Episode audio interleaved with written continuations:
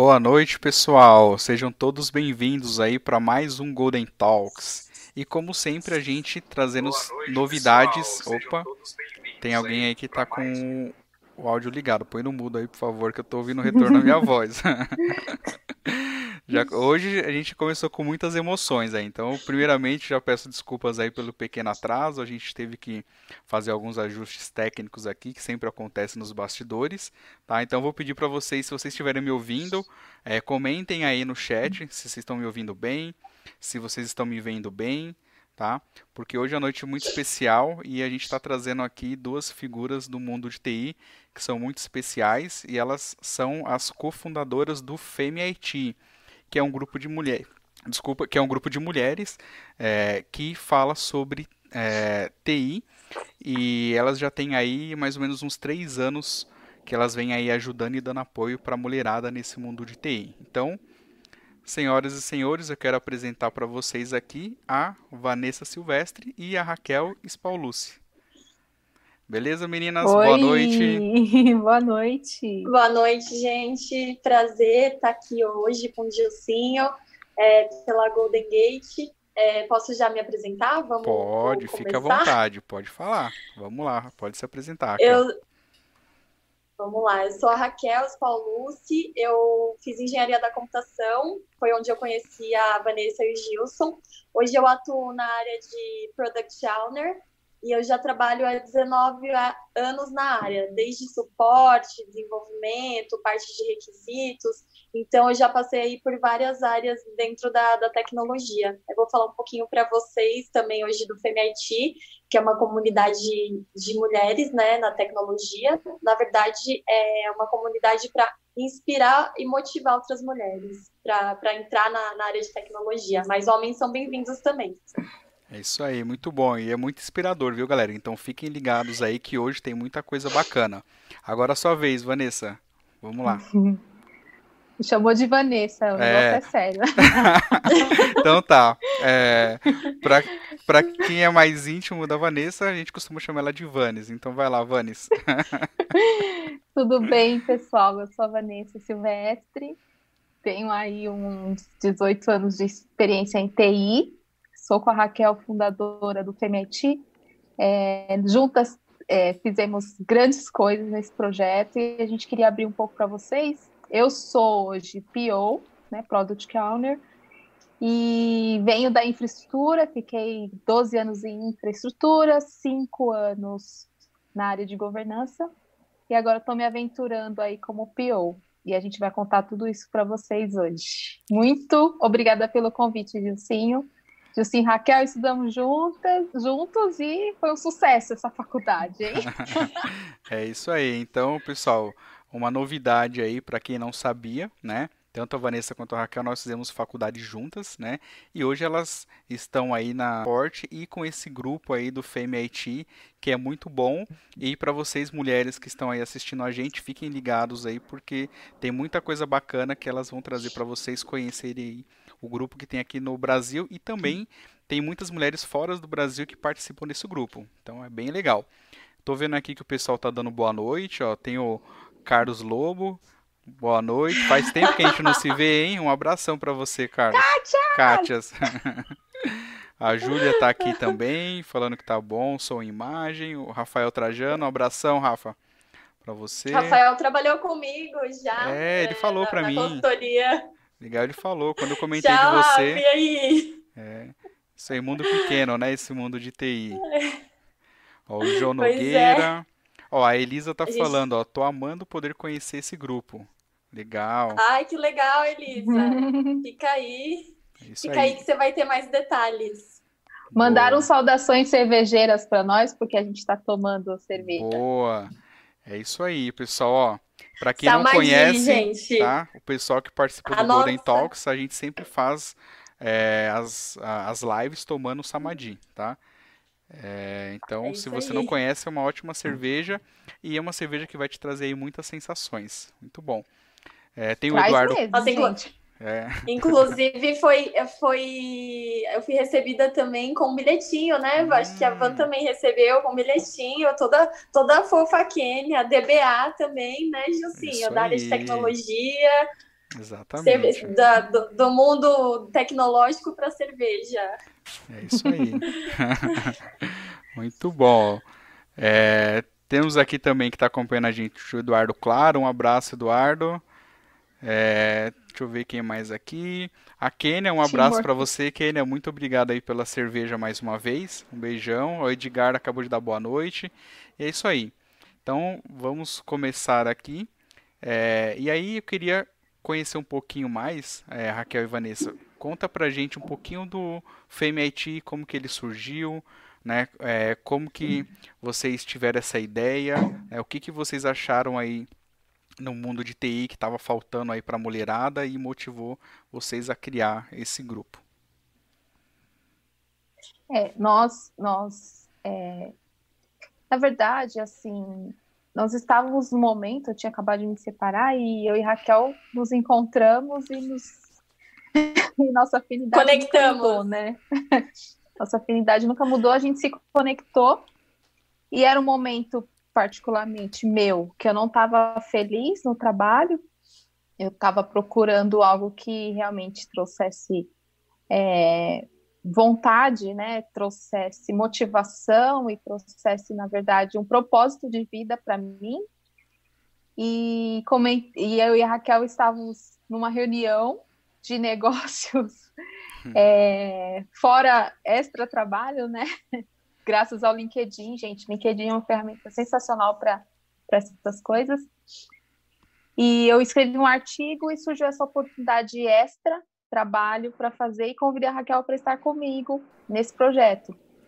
Depois de uma apresentação maravilhosa, de sucesso, a gente comentou esse assunto. Poxa, a gente está é, muito tempo saindo, né, conversando, mas a gente podia fazer algo realmente que trouxesse um propósito para a vida das pessoas bom, um propósito bom.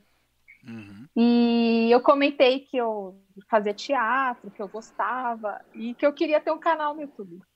Ela falou: ah, eu também. Também queria, mas a gente pensou que a gente pudesse apresentar para a mulher a possibilidade de se apaixonar por tecnologia, porque é um mercado carente de profissionais uhum. e as mulheres também são carentes de profissões. E a gente pensou na missão da comunidade, que é, é que as pessoas se apaixonassem por tecnologia, né? Tipo, mostrar que realmente é apaixonante trabalhar com isso. E aí a gente falou, vamos fazer um canal no YouTube, mas como que a gente começa? Né? Aí a gente criou, eu criei no LinkedIn um texto, acho que tinha no máximo cinco linhas, uhum. perguntando se haviam mulheres em TI que gostariam de falar sobre isso. Falar sobre assédio, falar sobre é, dificuldades, sobre desafios, transição de carreira, maternidade, moda, tudo. E, aí, e tudo isso surpresa... aí mais do ponto de vista das mulheres, né, Vanis? Isso, isso. Eu convidava Bom. assim, você mulher de TI, gostaria de falar sobre esses assuntos? Hum, Para minha surpresa, teve 50 mil visualizações esse post. Nossa, 50 mil? Isso para a gente ver mil. como ainda o mercado de TI é muito carente das mulheres e as mulheres também precisam aparecer mais, né? Isso. E aí elas falaram, eu quero, eu quero, eu quero. Uhum. E a uhum. Raquel tava no Peru. E eu ficava assim, Raquel, o que, que eu faço com esse monte de mulher que quer participar? Meu Deus, e agora? e aí a gente, eu falei, vou criar um grupo fechado no LinkedIn uhum. e vou transitar essas mulheres de do post para lá. E a gente começa a discutir tudo isso, como que elas gostariam de falar e tal. Eu sei que isso foi mais ou menos em 23 de agosto, assim. A gente foi lançar o canal só em outubro. Então, hum. nesse em 2017, né, Van? 2017. 2017 foi o ano que então surgiu o FEMEIT, é isso? Foi, foi o ano que surgiu o FEMEIT. Já tá fazendo aniversário só... já. Vai fazer agora é. em três anos. E só cresceu, cresceu absurdamente, absurdamente. Uhum. E queria que a Raquel falasse um pouco desse início, desse início assim, que para nós duas foi uma grande surpresa. Legal, conta pra gente aí um pouquinho da sua parte também, Raquel, pra gente saber. Vamos, vamos agora a minha perspectiva. Na verdade, assim, a gente também teve muito é, essa vontade de fazer é, algo diferente, mesmo para para a gente poder impactar a vida das pessoas de alguma forma, sabe? Tanto é que, lógico, também se ouve muito falar de ter impacto na vida das pessoas, mas ninguém realmente, de fato, faz isso acontecer. Então, é, eu e a Vanessa, a gente falou, ah, vamos fazer alguma coisa que a gente gere conteúdo. É, na verdade, a gente sabe que tem poucas mulheres na nossa área e que a gente gosta muito do que a gente faz. Uhum. E aí, juntando tudo isso, a Vanessa pegou e falou assim: Nossa, vamos aproveitar que tem pouca mulher na área e vamos tentar direcionar também esse conteúdo mais para elas, para elas verem é, como a gente gosta e como é bom, e, e a gente conseguir ter, passar, transmitir esse pensamento e esse sentimento para elas também, mostrar um pouco do nosso mundo. Porque também as pessoas acham que você, quando faz é, engenharia da computação, quando você está ali dentro da área de tecnologia, eles acham que você só desenvolve, então você só vai ver código, vai ver código, e não é verdade, uhum. sabe? Você tem várias, vários pilares dentro da, da, da tecnologia. Você pode transitar também de uma área para outra, mesmo porque é, nós mesmo que estamos há muito tempo já fizemos isso algumas vezes. Então, eu de suporte fui para desenvolvimento, de desenvolvimento fui para gerenciamento de projeto, que depois acabei virando gerente de, de produto, né, que é o, o PO. Uhum. E por aí você você mesmo vai fazendo essa transição, né? Então a ideia era que a gente conseguisse também aprender, ensinar e mudar mesmo de alguma forma a vida das pessoas. Uhum. E aí nisso, nesse caminho, a gente teve a ideia do, do YouTube, tanto é que a Vanessa falou que ela gostava bastante da ideia de ter, assim, sabe, é, a parte de teatral, assim, vai mais essa parte de, de artes, né, do, que a gente segue muito um lado humano, é, uhum. é, um lado mais exato. Parte de humanas, assim, literalmente a gente tem que ter ali no dia a dia, né, para poder falar com o usuário, e muitos nem, nem gostam muito, né? Então, assim, a gente ia acabar também se desenvolvendo muito nesse lado. E a gente teve a ideia de fazer o canal. E, na verdade, o canal foi uma das últimas coisas que surgiu. E uhum. aí a gente acabou fazendo grupo com mulheres e, e veio muita é, veio muito homem também querendo participar de algum, alguns grupos fechados nossos de de mulheres, porque a gente queria que elas se sentissem à vontade. Eu estou vendo que a Elisa está falando aqui de caso de assédio né, no trabalho. Sim. Então, exatamente isso que, que a gente gostaria que elas falassem, sabe? Abertamente entre nós e, e a gente pudesse realmente ajudar elas a se posicionarem. Uhum. Porque muitas vezes elas desistem, mesmo porque elas acham que é uma. É, inconscientemente acabam pensando que é uma área mais para homens trabalhar e acabam ficando com vergonha de se abrir e não conseguem tomar uma atitude, né? É, eu tive alguns pequenos inconvenientes durante toda a minha vida profissional, mas nunca tive nada muito grave assim que realmente é, me incomodasse a ponto de eu querer desistir, né? Mas eu já vi pessoas que chegaram é, nesse, nesse ponto, inclusive a Vanessa também, né? Teve alguns casos que ela teve que se posicionar e foi um pouco mais desagradável. Então, assim, a gente consegue estar ali na pele para poder trocar essa, essa informação. Então, muitas vezes, meninos, se vocês é, querem participar, é, esse, esse é o motivo, para que elas se sintam mais à vontade e possam compartilhar as dores, né? Sem se sentir, talvez, constrangida. Sim, Acho e, é, e é mais um. É. Pode falar, desculpa. vou comentar. É, acaba sendo mais um papo de mulher para mulheres também, né?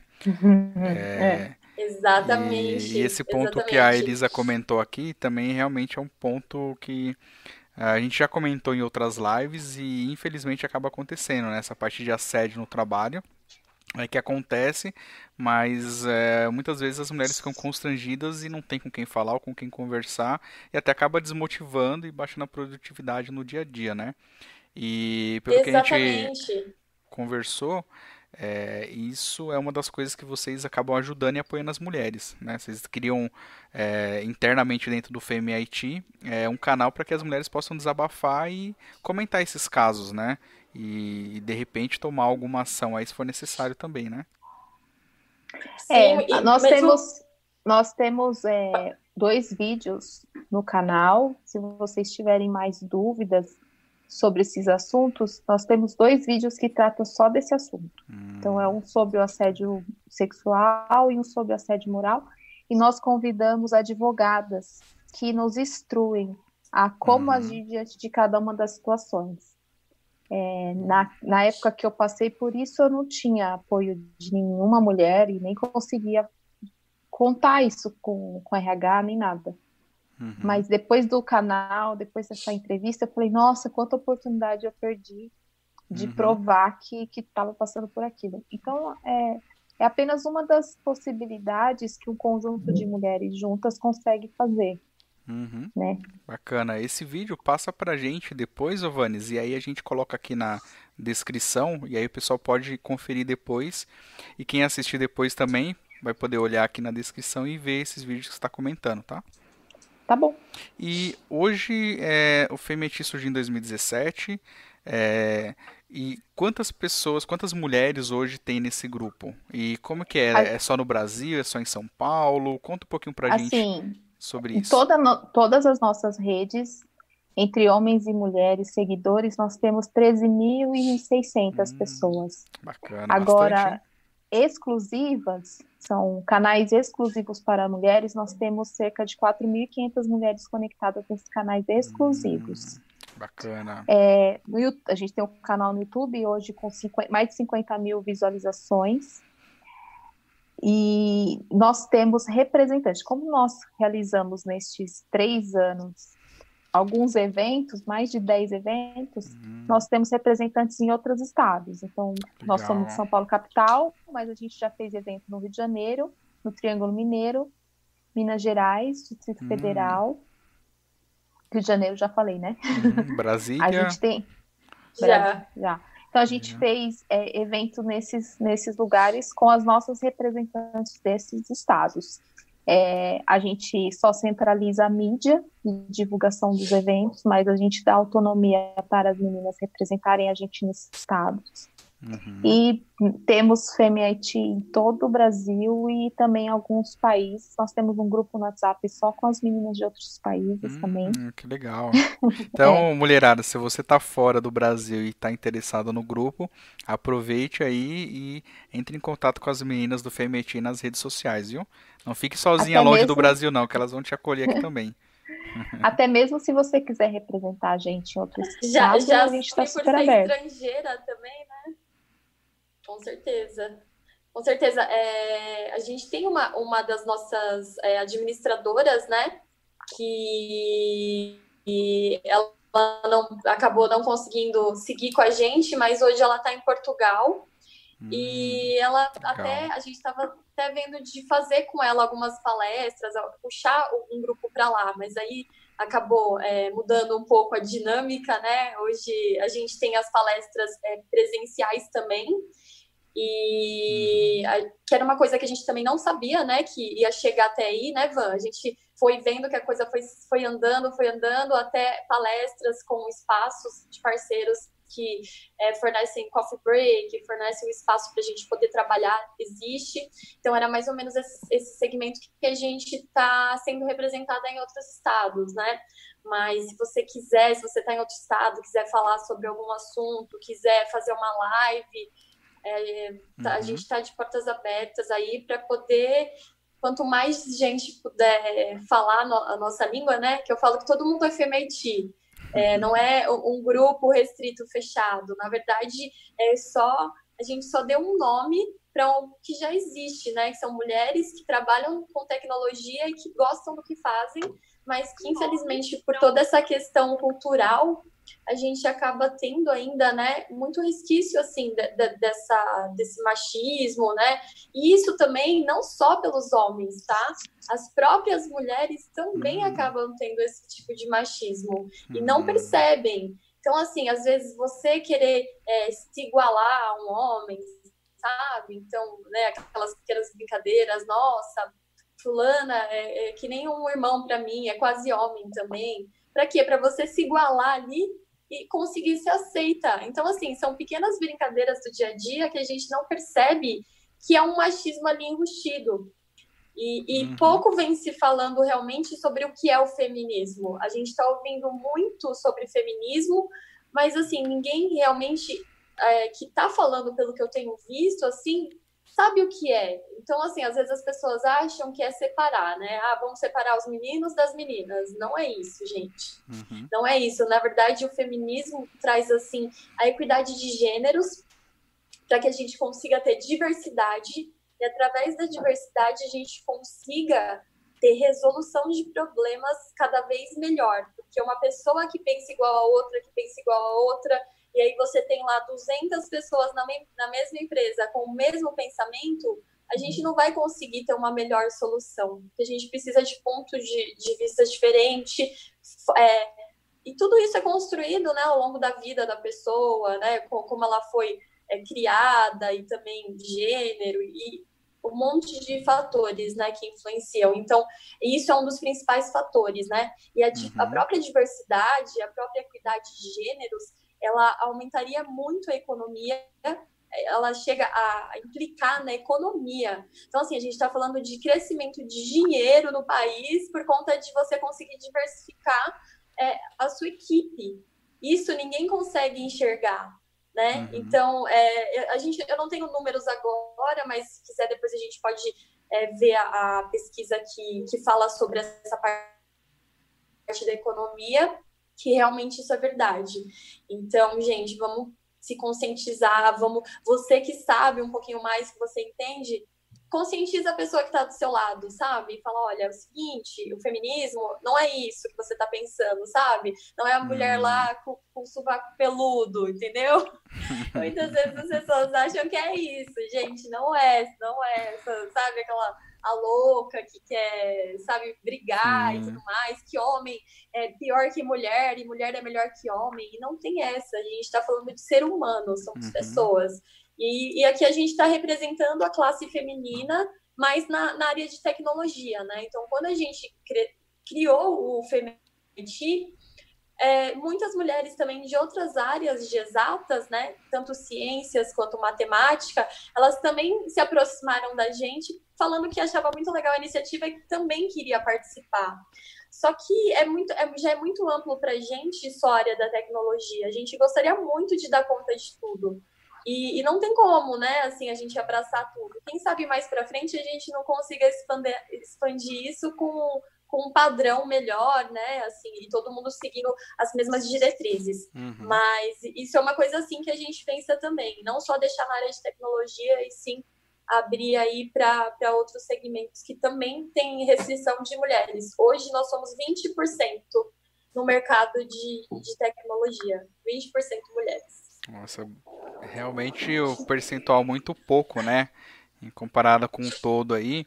E voltando um pouquinho lá sobre o que a gente comentou, tem alguns, algumas mensagens aqui, alguns comentários do, das meninas que acho legal a gente é, dar uma repassada falando sobre aquele caso de assédio, né? Por exemplo, a Elisa, Sim. ela comentou aqui, ó, algumas vezes é complicado denunciar quando o RH tenta abafar.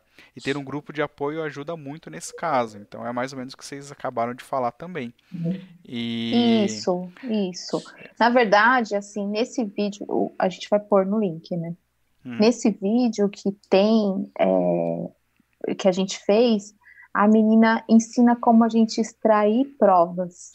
Hum para levar para o RH, porque geralmente você chega no RH, é sua palavra contra a palavra do gestor e aí fica complicado você provar, ou do gestor ou da pessoa que, que te assediou. Então é complicado você provar que está acontecendo realmente isso. Uhum. E aí, é, nesse vídeo, ela ensina métodos de você é, ter provas e levar isso adiante. É muito difícil, realmente. Né? Eu passei por isso, foi bem, bem difícil para mim. Eu não tinha o FEMET na época. Uhum. foi bem complicado.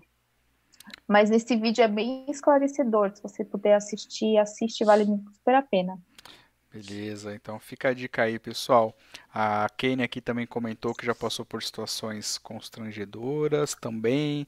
A Érica também falou que é complicado, as mulheres sempre sofrem, né? E infelizmente isso é uma coisa que acaba acontecendo mesmo. É, mas ainda bem que tem o um grupo aí de vocês para ajudar e apoiar todas essas mulheres, né?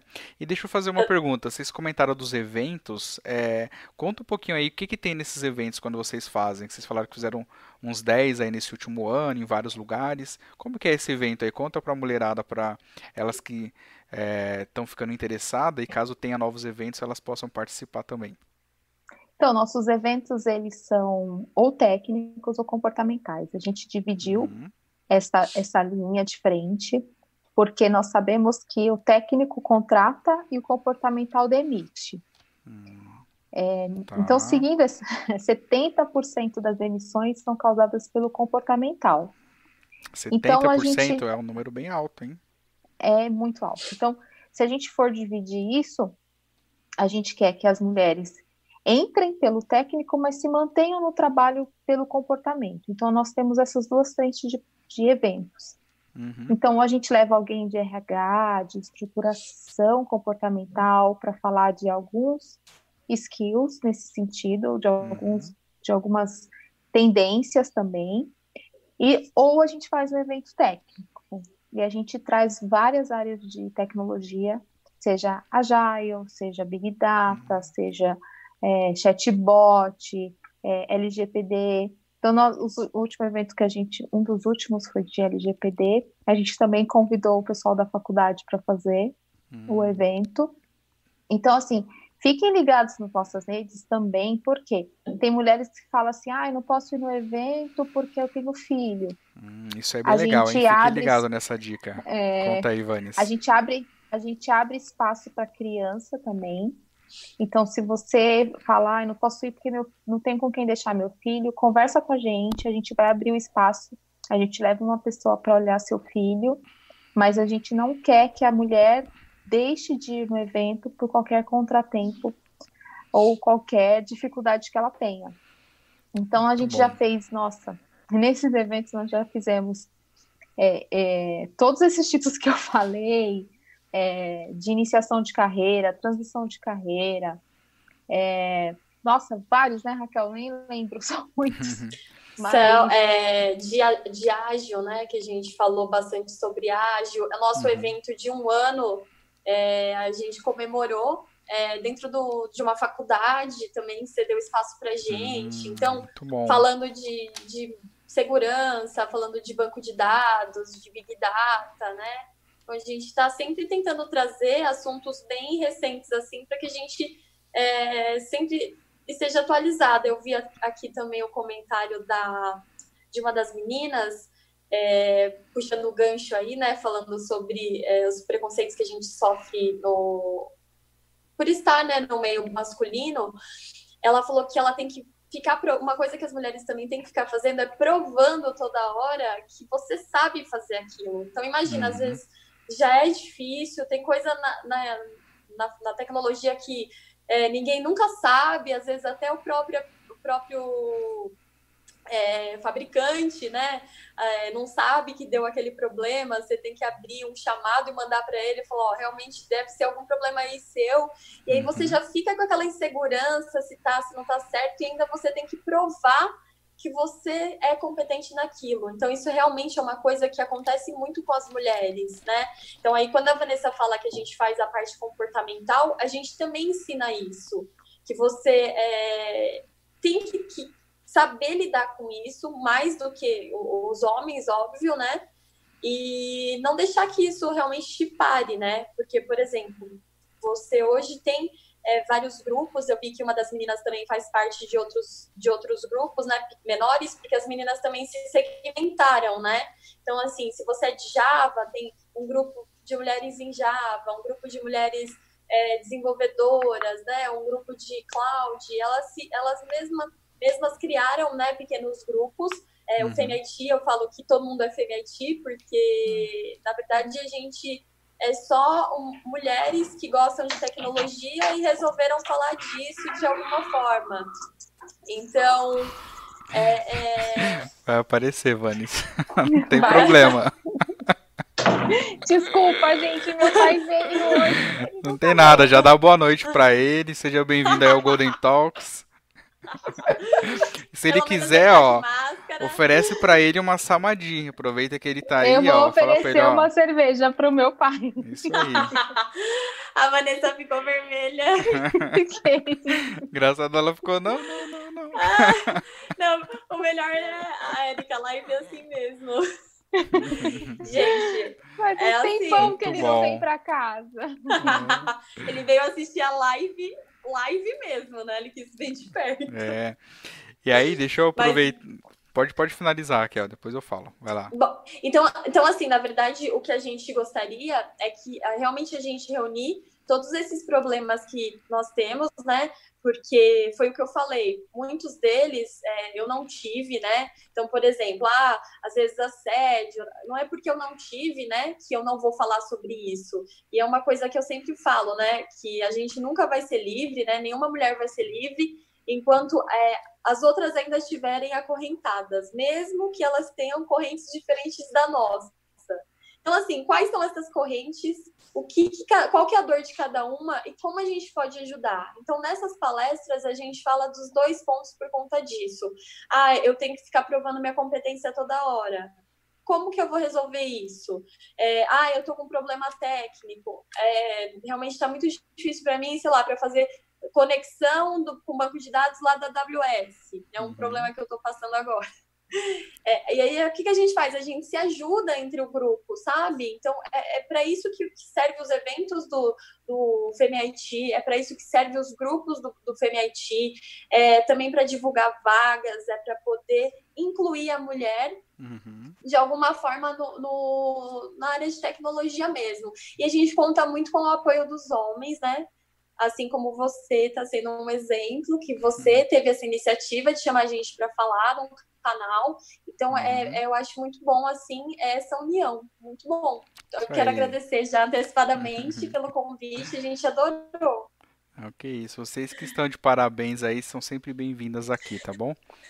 É, e aproveitando, né, vou ah, reforçar aqui o que o pessoal comentou, que é, sobre a iniciativa que vocês tiveram com relação a ter um espaço aí para as mães que têm filhos, que eu também achei muito bacana, né, que às vezes acontece mesmo da, da mãe, da mulher não participar dos eventos porque está com o filho em casa e não dá para deixar o filho e, e, às vezes participar do evento. Então, tendo um espaço lá, o pessoal está aqui parabenizando e eu também estou reforçando isso, que eu acho bem bacana essa iniciativa e com certeza vai incentivar as mulheres a participar mais aí dos eventos, né?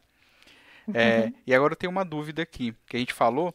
Quais são as redes sociais que vocês têm? Comenta aí, que daí depois a gente coloca na descrição toda. Vocês têm é, o canal no YouTube, Facebook, o que mais? Nós temos o LinkedIn, a Company Page. Além da Company Page, nós temos também o grupo fechado no LinkedIn.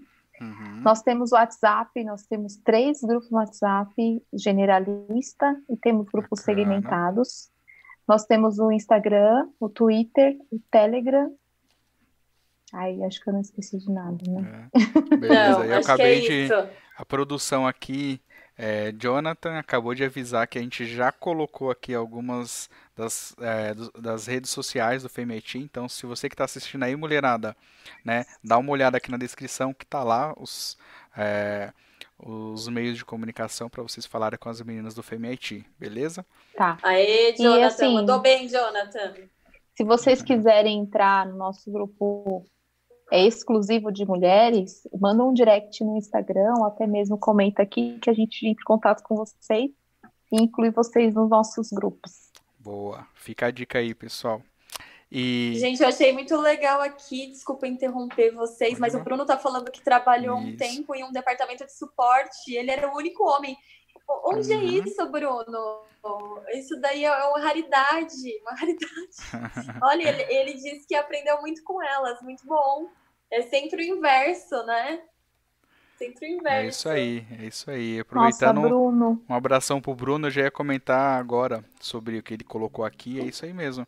E é legal a gente ouvir isso, né? Que isso pode acontecer. Às vezes não é tão comum, mas é bom a gente saber que tem casos assim, que uh, os homens acabam sendo a minoria, né? Nossa, é raro. Como... ele se sentiu, ele sentiu a gente por uma, um tempo, porque é. Eu, tra... nossa, faculdade era.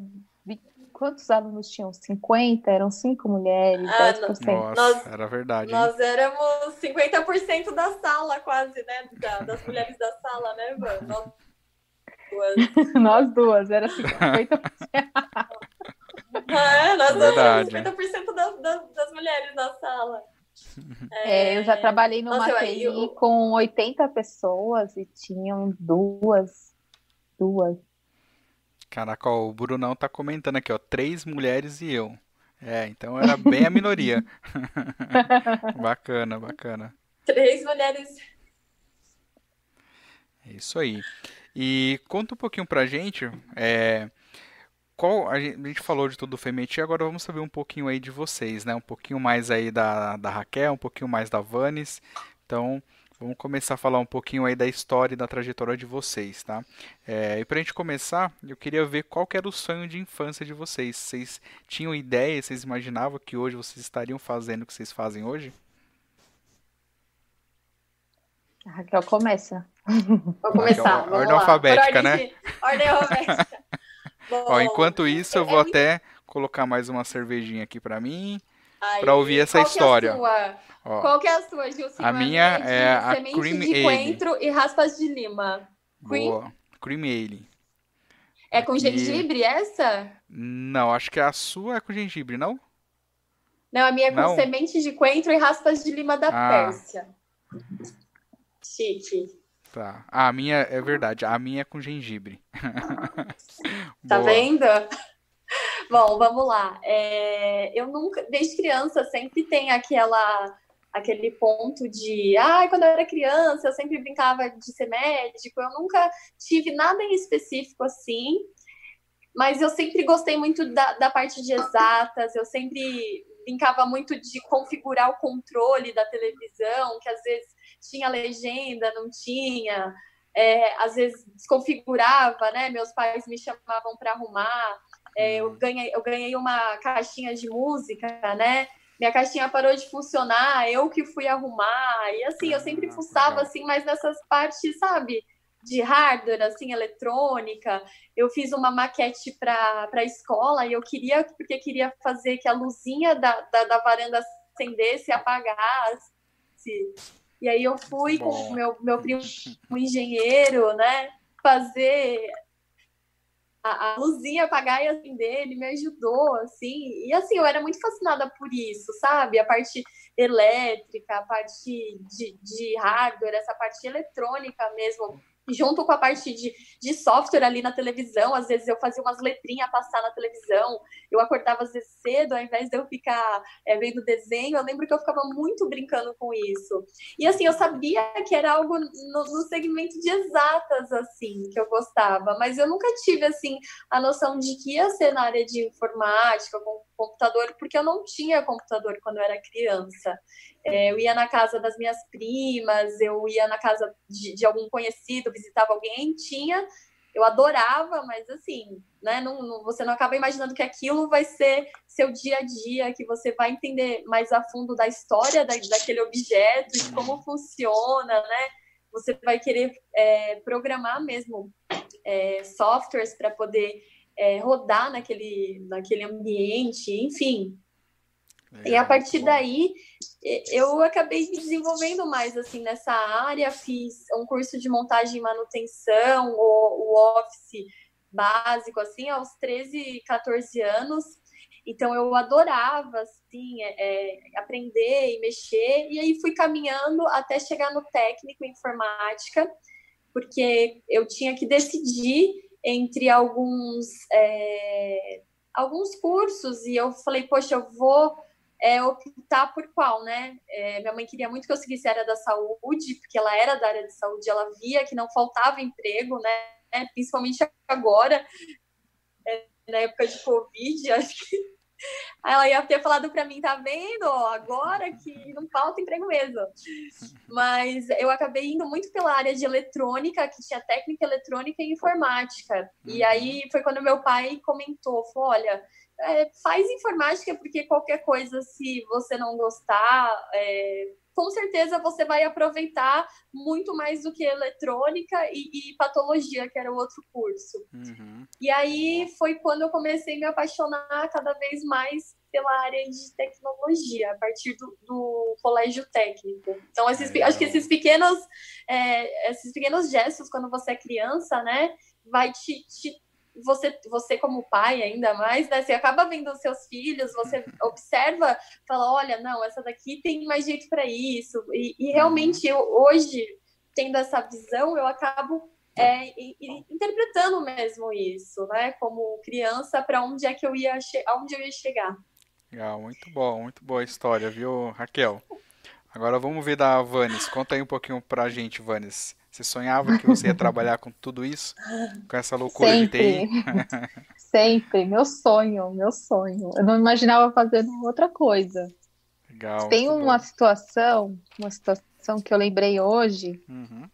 que eu eu comecei, eu me apaixonei pelo Macintosh, na verdade, né? Aquele capacete azul que era um computador. Uhum. E eu Na época assim, que veio aqueles eu quero- coloridos, você fala, né? Quando veio os Ai, computadores gente, coloridos que virou uma febre, isso. todo mundo queria ter. Todo mundo queria ter e eu não podia ter. Meu pai não falou assim, eu vou ter que vender a casa para comprar um negócio desse Era pra você. caríssimo, Não é exato. assim, não é assim, é. É, E aí eu sempre quis, né, desde pequena arrumando antena de televisão, rádio, com, é, videocassete, eu me metia a mão para arrumar essas coisas. Hum. Então eu queria, na verdade, sempre quis trabalhar com tecnologia. Eu lembro uma vez que eu tinha, eu estava trabalhando numa advocacia, eu era recepcionista. uhum. Isso em 2001. E aí um, eu fui demitida. Hum. E aí, quando eu fui demitida, eu olhei para o meu chefe e falei assim: Mas eu não quero trabalhar com nada disso. Eu vou trabalhar com tecnologia. Na verdade, na época, a gente chamava de informática. Uhum. Eu quero Ó. trabalhar com informática. O Léo tá comentando aqui, só um parênteses rápido, sobre o iMac. Ele falou o iMac G3, deve ser geração 3. Aqueles coloridos. Você vê que o- Linda. aí, o Léo tem uma memória boa, ele conhece muito bem isso aí que ele já contou pra gente. Muito bom. gente, Ó. como eu queria ter um negócio daquele. E Eu era- fico, fico pensando, se eu tivesse um negócio daquele naquela época, imagina como eu estaria hoje. Mas eu Bacana. sempre, nossa, e aí, quando eu fui desligada, eu falei, eu quero trabalhar com tecnologia, quero ter essa, quero realizar esse sonho meu. E deu tudo certo. Eu acabei saindo de lá, entrei numa empresa, fiquei lá por nove anos, e eu fiquei nove anos na área de TI lá. E graças a Deus, assim, a empresa bancou a minha faculdade, 100% da Uhum. bolsa. E me é deu bom. vários cursos de certificação Microsoft, então eu saí de lá especialista em infraestrutura Microsoft. Foi lá que eu instalei o primeiro AD da vida, Hum, foi lá bom. que eu tirei as impressoras matriciais, E a partir daí quase foi. todas. É. E a partir daí foi embora Quase nessa tudo. vida de TI. Exato, foi isso mesmo. Legal, legal. Mas sempre, sempre foi meu sonho. Graças a Deus eu tô realizado até hoje com isso. Muito bom. Muito bem. Uma coisa que a gente não falou, tá meio implícito, mas vamos reforçar para não passar batido, né? Vocês hoje são formadas em qual curso, qual graduação? Engenharia da computação. Nós somos Boa. Somos engenheiras. engenheiras. Ó, que peso, hein? E que responsabilidade do Golden Talks, duas engenheiras aqui. Muito bom. Não vai levar meu CREA pra qualquer lugar, não, hein? Toma cuidado com meu CREA. Com certeza. Pode deixar. E conta um pouquinho então é, do que vocês estão fazendo hoje e também como vocês chegaram até essa área que vocês estão agora, que vocês estão trabalhando hoje como Product Owner, né? Mas pelo tempo de experiência, vocês já fizeram bastante coisa na área de TI. Conta um pouquinho aí, é, de forma resumida, é, como que foi todas essas áreas que vocês passaram e também um pouco dessa visão dentro dessas áreas com relação ao FMIT, né? É, o que, que vocês viram aí do ponto de vista das mulheres nessa trajetória? Pode começar, Raquel. É ordem alfabética. É, eu tô, eu tô aqui esperando, né? Então vamos lá. É, bom, é, pegando o gancho né, da, do que eu estava falando sobre a área técnica, que eu comecei a, a ingressei mesmo é, profissionalmente na área de, de tecnologia, a, quando eu fiz o colégio técnico, né? Que é o colégio concomitante com o ensino técnico. Então, Eu me formei no ensino do colegial já com, com o técnico já como profissão. Uhum. E a partir daí eu comecei a trabalhar com suporte, né? Então eu fazia de tudo na, na, na empresa que eu estava, eu dava suporte para usuário, eu dava suporte de infraestrutura, que era é, os servidores, crimpar os patch panel, crimpar é, cabo, é, uhum. mexer no, no servidor com os ADs também você formatar computador de usuário. Então, assim, tudo, até desde de toda a infra até mesmo o sistema deles que era em ASP na época hum, e ASP. HTML. Eu já programei em ASP, ASP 3.0. Puro. Muito ASP bom. puro. E, e, a gente fazia todo o controle da, da, do estoque, né? E o que eu acho que era mais difícil era sempre bater o estoque, porque ninguém nunca usava o sistema de forma correta. Uhum. E a partir daí eu, eu fui indo para a área da, da faculdade, né? Que é a área de engenharia da computação. Entrei na faculdade, e a partir do momento que eu entrei na faculdade, é, através da, do, do contato da minha prima, que é de RH, ela acabou me indicando por conta do meu inglês é, a, uma, a um amigo que também era recrutador. E ela não era, na verdade, mas ele era. Né, a pessoal da, da, psicologia trabalha muito também com a parte de recrutamento. E minha, minha prima é, sabia que eu estava cursando é, tecnologia, né? E ela sabia também que eu tinha o inglês fluente, que era o que eles precisavam. Daí eu consegui meu primeiro emprego é, mesmo sem tanta experiência, eu consegui meu primeiro emprego numa multinacional, que foi a Ford, uhum. e eu era a terceira. Eu entrei para poder fazer o, su o, suporte por conta do meu inglês. Então, assim, uhum. esse foi um diferencial, e até hoje o idioma é um diferencial na nossa área. Poucas pessoas têm, e às vezes perdem boas oportunidades por conta disso. Tem experiência, tem bagagem, tem autoconfiança, é, pode ser mulher, Nossa. pode ser homem, independente do que for. Se você não tiver o inglês, às vezes você perde ótimas oportunidades. Então, aí é mais uma dica, uhum. é, é. tanto para mulher quanto para homem pode fazer o comentário. É. Não, só ia reforçar justamente isso que você comentou, é. porque mais uma vez, né, uma das grandes dicas que o pessoal que sempre passa aqui no Golden Talks fala é com relação ao inglês. Então, se você aí está com inglês, está mais ou menos, está aprendendo, não desista, continua firme e forte, porque a gente tem aí, como o caso da Raquel e muitos outros, né, vários exemplos de que o inglês ainda assim é, acaba sendo um grande diferencial para o pessoal conseguir dar uma guinada boa na carreira né, Raquel? Com certeza, com certeza. E assim, é, para mim foi uma porta que se abriu por causa disso. Então, assim, eu era, eu tava é, concorrendo com muitas pessoas, mas assim, a fluência no idioma fez esse diferencial. E por mais hum. que eu uhum. soubesse, eu também ficava nervosa às vezes para fazer um atendimento, sabe? E falar inglês. Mas assim, é uma coisa também que você tem que passar por cima. Você tem hum. que ir, você tem vai com vergonha mesmo, é uma coisa que também acontece muito. É, às vezes a mulher se sente sempre querendo mostrar competência, às vezes o homem faz uma piadinha e dali, poxa, ela já não estava se sentindo tão segura. Falou um inglês ali que, que às vezes não foi do melhor, sabe? Isso uhum. tudo pode contribuir para que não desenvolva a carreira, mas mesmo uhum. assim, eu fui, chega uma hora que você vai pegando confiança também, né? Então, essa parte me trouxe muito forte para a área de suporte, né, o inglês, por conta de ter uma empresa americana, eu dava é, o suporte via helpdesk, aí depois eu fui promovida para campo, né, que eles chamam de field service. Uhum. E aí eu atendia a diretoria e presidência. E aí foi quando eu entrei em contato pela primeira vez com a videoconferência. Olha então, só.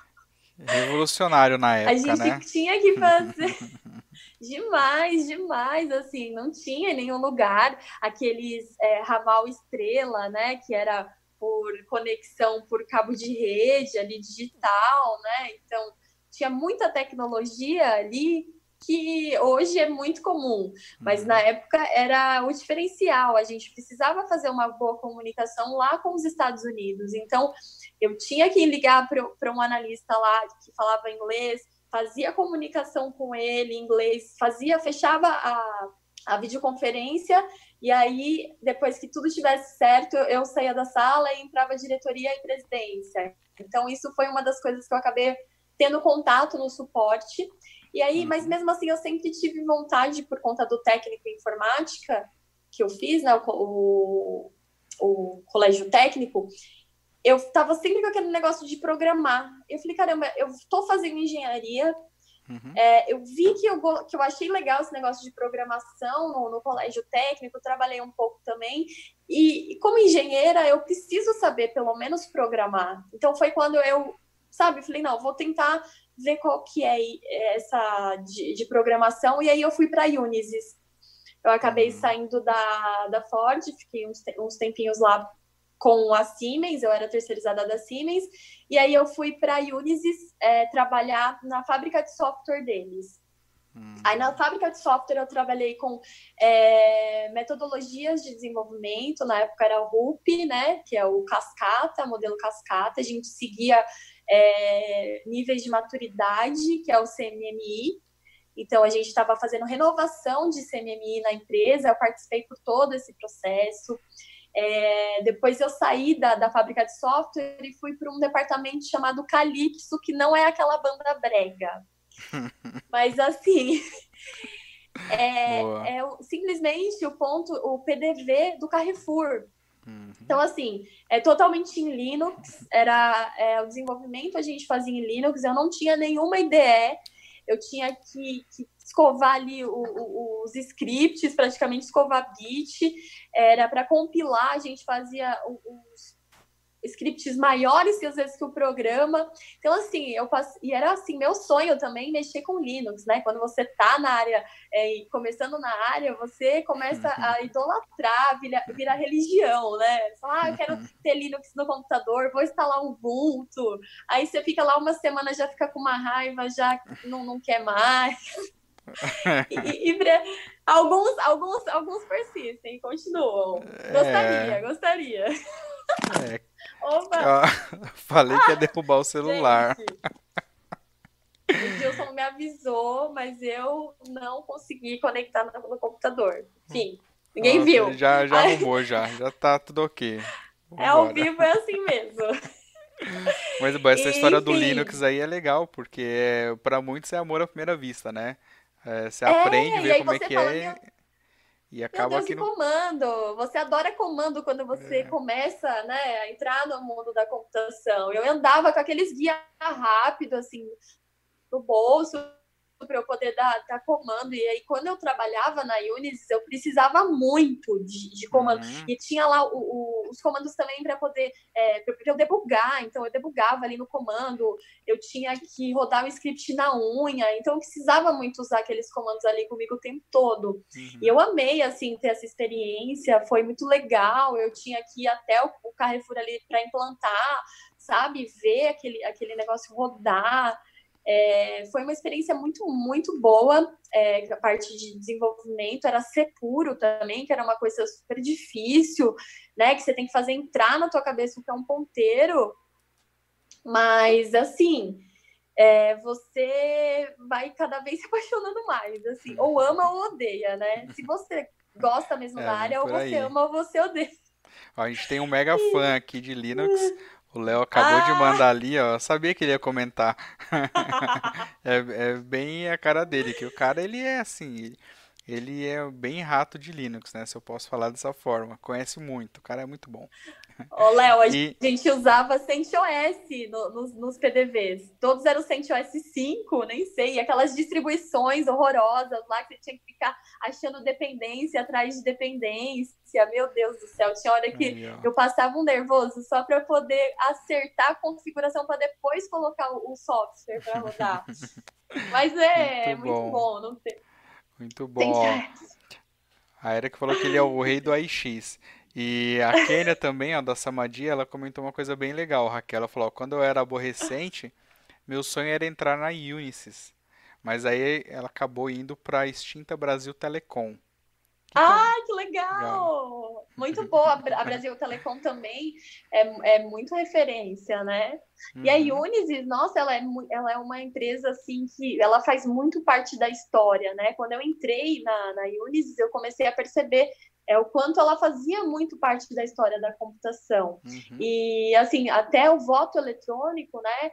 É, a primeira urna eletrônica foi feita pela Unisys e tudo mais, e até hoje elas estão aí, né? Eu não sei exatamente como é que tá, porque também tem a, a concorrência, que também já, não sei se já pegou essa parte aí deles, uhum. mas foi, assim, uma experiência maravilhosa, foi uma época que eu estava na faculdade, eu ia é, até a Unisys, que ficava em Socorro, era ponte, perto da ponte de Socorro, era assim, um negócio muito longe para quem mora no ABC, uhum. mas assim, valia muito a pena. E a outra coisa também que eu dou de dica, às vezes as pessoas é, não querem ter esse esforço, sabe, né? Uhum. Agora tá um pouco mudado, né, por conta da nossa situação. Mas assim, ai, ah, não vou conseguir e para, ah, não vou daqui até lá porque é longe, né? Meu, meu pai mesmo né, não me incentivou a fazer isso. Ele falou, ah, nossa, porque tão longe, né? E eu trabalhava sempre perto, né? Bem perto, então é, isso é uma das coisas assim que a gente tem que pesar muito, por mais que seja um, um período cansativo, que foi que eu estava estudando e indo até um lugar bem longe, eu aprendi muito ali. Foi um lugar que, sabe, me, eu cresci demais ali em pouco tempo. Então é muito Legal. importante também você não medir só, de repente, algo ao conforto, e sim o que vai te trazer a longo prazo. E não é da, da Unisys depois eu acabei é, por conta da faculdade mesmo tinha um outro é, menino da minha sala, que até fez TCC comigo, que ele trabalhava na T-Systems, dentro da Mercedes. E aí ele, ele fazia um negócio super legal também. Ele sempre falava: Olha, eu trabalho com eletrônica, eu programo para eletrônica, eu mexo com as apertadeiras. É, eu falei: Meu, que legal esse negócio, eu vou querer fazer isso um dia, acho. E abriu o estágio lá onde ele estava. E aí, ah, detalhe, na Ford eu era efetiva, eu era CLT. Eu saí de CLT da Ford para ir como estagiária para Unisys. Oh. Então é isso, isso também são coisas que é bom muito, é muito bom se repensar, né?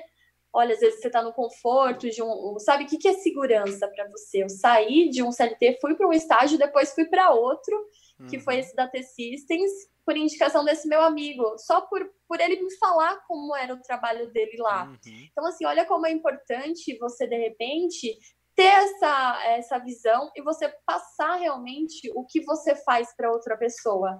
Porque ela pode se interessar, como eu me interessei quando ele falava do que ele fazia. Então, quando ele disse que abriu uma vaga, eu tinha certeza que eu queria ir para lá. Uhum. E aí eu fui. E eu indo lá, é, eu aprendi muito sobre eletrônica, eu programei para PLD, então eu fazia o contato direto na peça, eu abria a comunicação. Ai, gente, olha, eu sou italiana, eu sou descendente italiano, eu falo com as mãos. Aí tem um fio aqui maldito que eu fico toda hora puxando. Ah, tudo tá bem, bom? eu só vou te dar uma dica. Só não derrame café no notebook. Não vou revelar quem, mas tem pessoas que estão participando aqui do Golden Talks que da última vez derramou uma xícara de café no notebook. Então cuidado, não tem, servindo... não tem nenhuma xícara de café perto não, né? Não tem, só tem, só tem minha samadinha aqui, ó. Minha samadinha só. Mas eu não vou derrubar, não. Não vou desperdiçar. Ó, a Erika ali tá mandando mensagem que da última vez que a gente gravou o Golden Talks foi com ela. Não derrame samadinha na cerveja também, por favor. Não vou. Gente, não sirva nenhum tipo de bebida para os seu, seus eletrônicos, tá? Não, não dá bom. E eu vou parar, eu vou tentar segurar a mão. Se, eu segurar minha mão, eu não falo. Vamos fazer falar. assim, Raquel. Deixa eu, é, a, eu puxar aqui a Vanes para ela contar um pouquinho, aí depois a gente volta. Também. Beleza, gente. Beleza? São 19, são 19 anos resumido em 10 é... minutos, é muito difícil. É, até porque ó, a gente já tá chegando em uma hora aqui de transmissão. Nossa então, senhora. como eu sempre falo pro pessoal, ó, Galera, se vocês aí estão gostando do vídeo, não se esqueçam aí de deixar o seu like aqui. Se você não se, se inscreveu no canal, no canal, já se inscreve aí e ativa o sininho, e, tá bom? E compra e depois compra uma Samadi também. Exatamente. Se vocês não conhecem Samadi, então Dá uma olhada lá, que é uma ótima cerveja e o que eu sempre falo que é o mais legal, eles fazem delivery, então você pode receber a cerveja aí no conforto da sua casa, beleza? Olha, em quarentena ainda, hein? É, exato. Então vamos lá, ô Vanis, conta um pouquinho é, agora de você. Como é que você, como é que foi um pouquinho da sua trajetória e como é que você chegou aí a estar tá trabalhando como PO que você está hoje?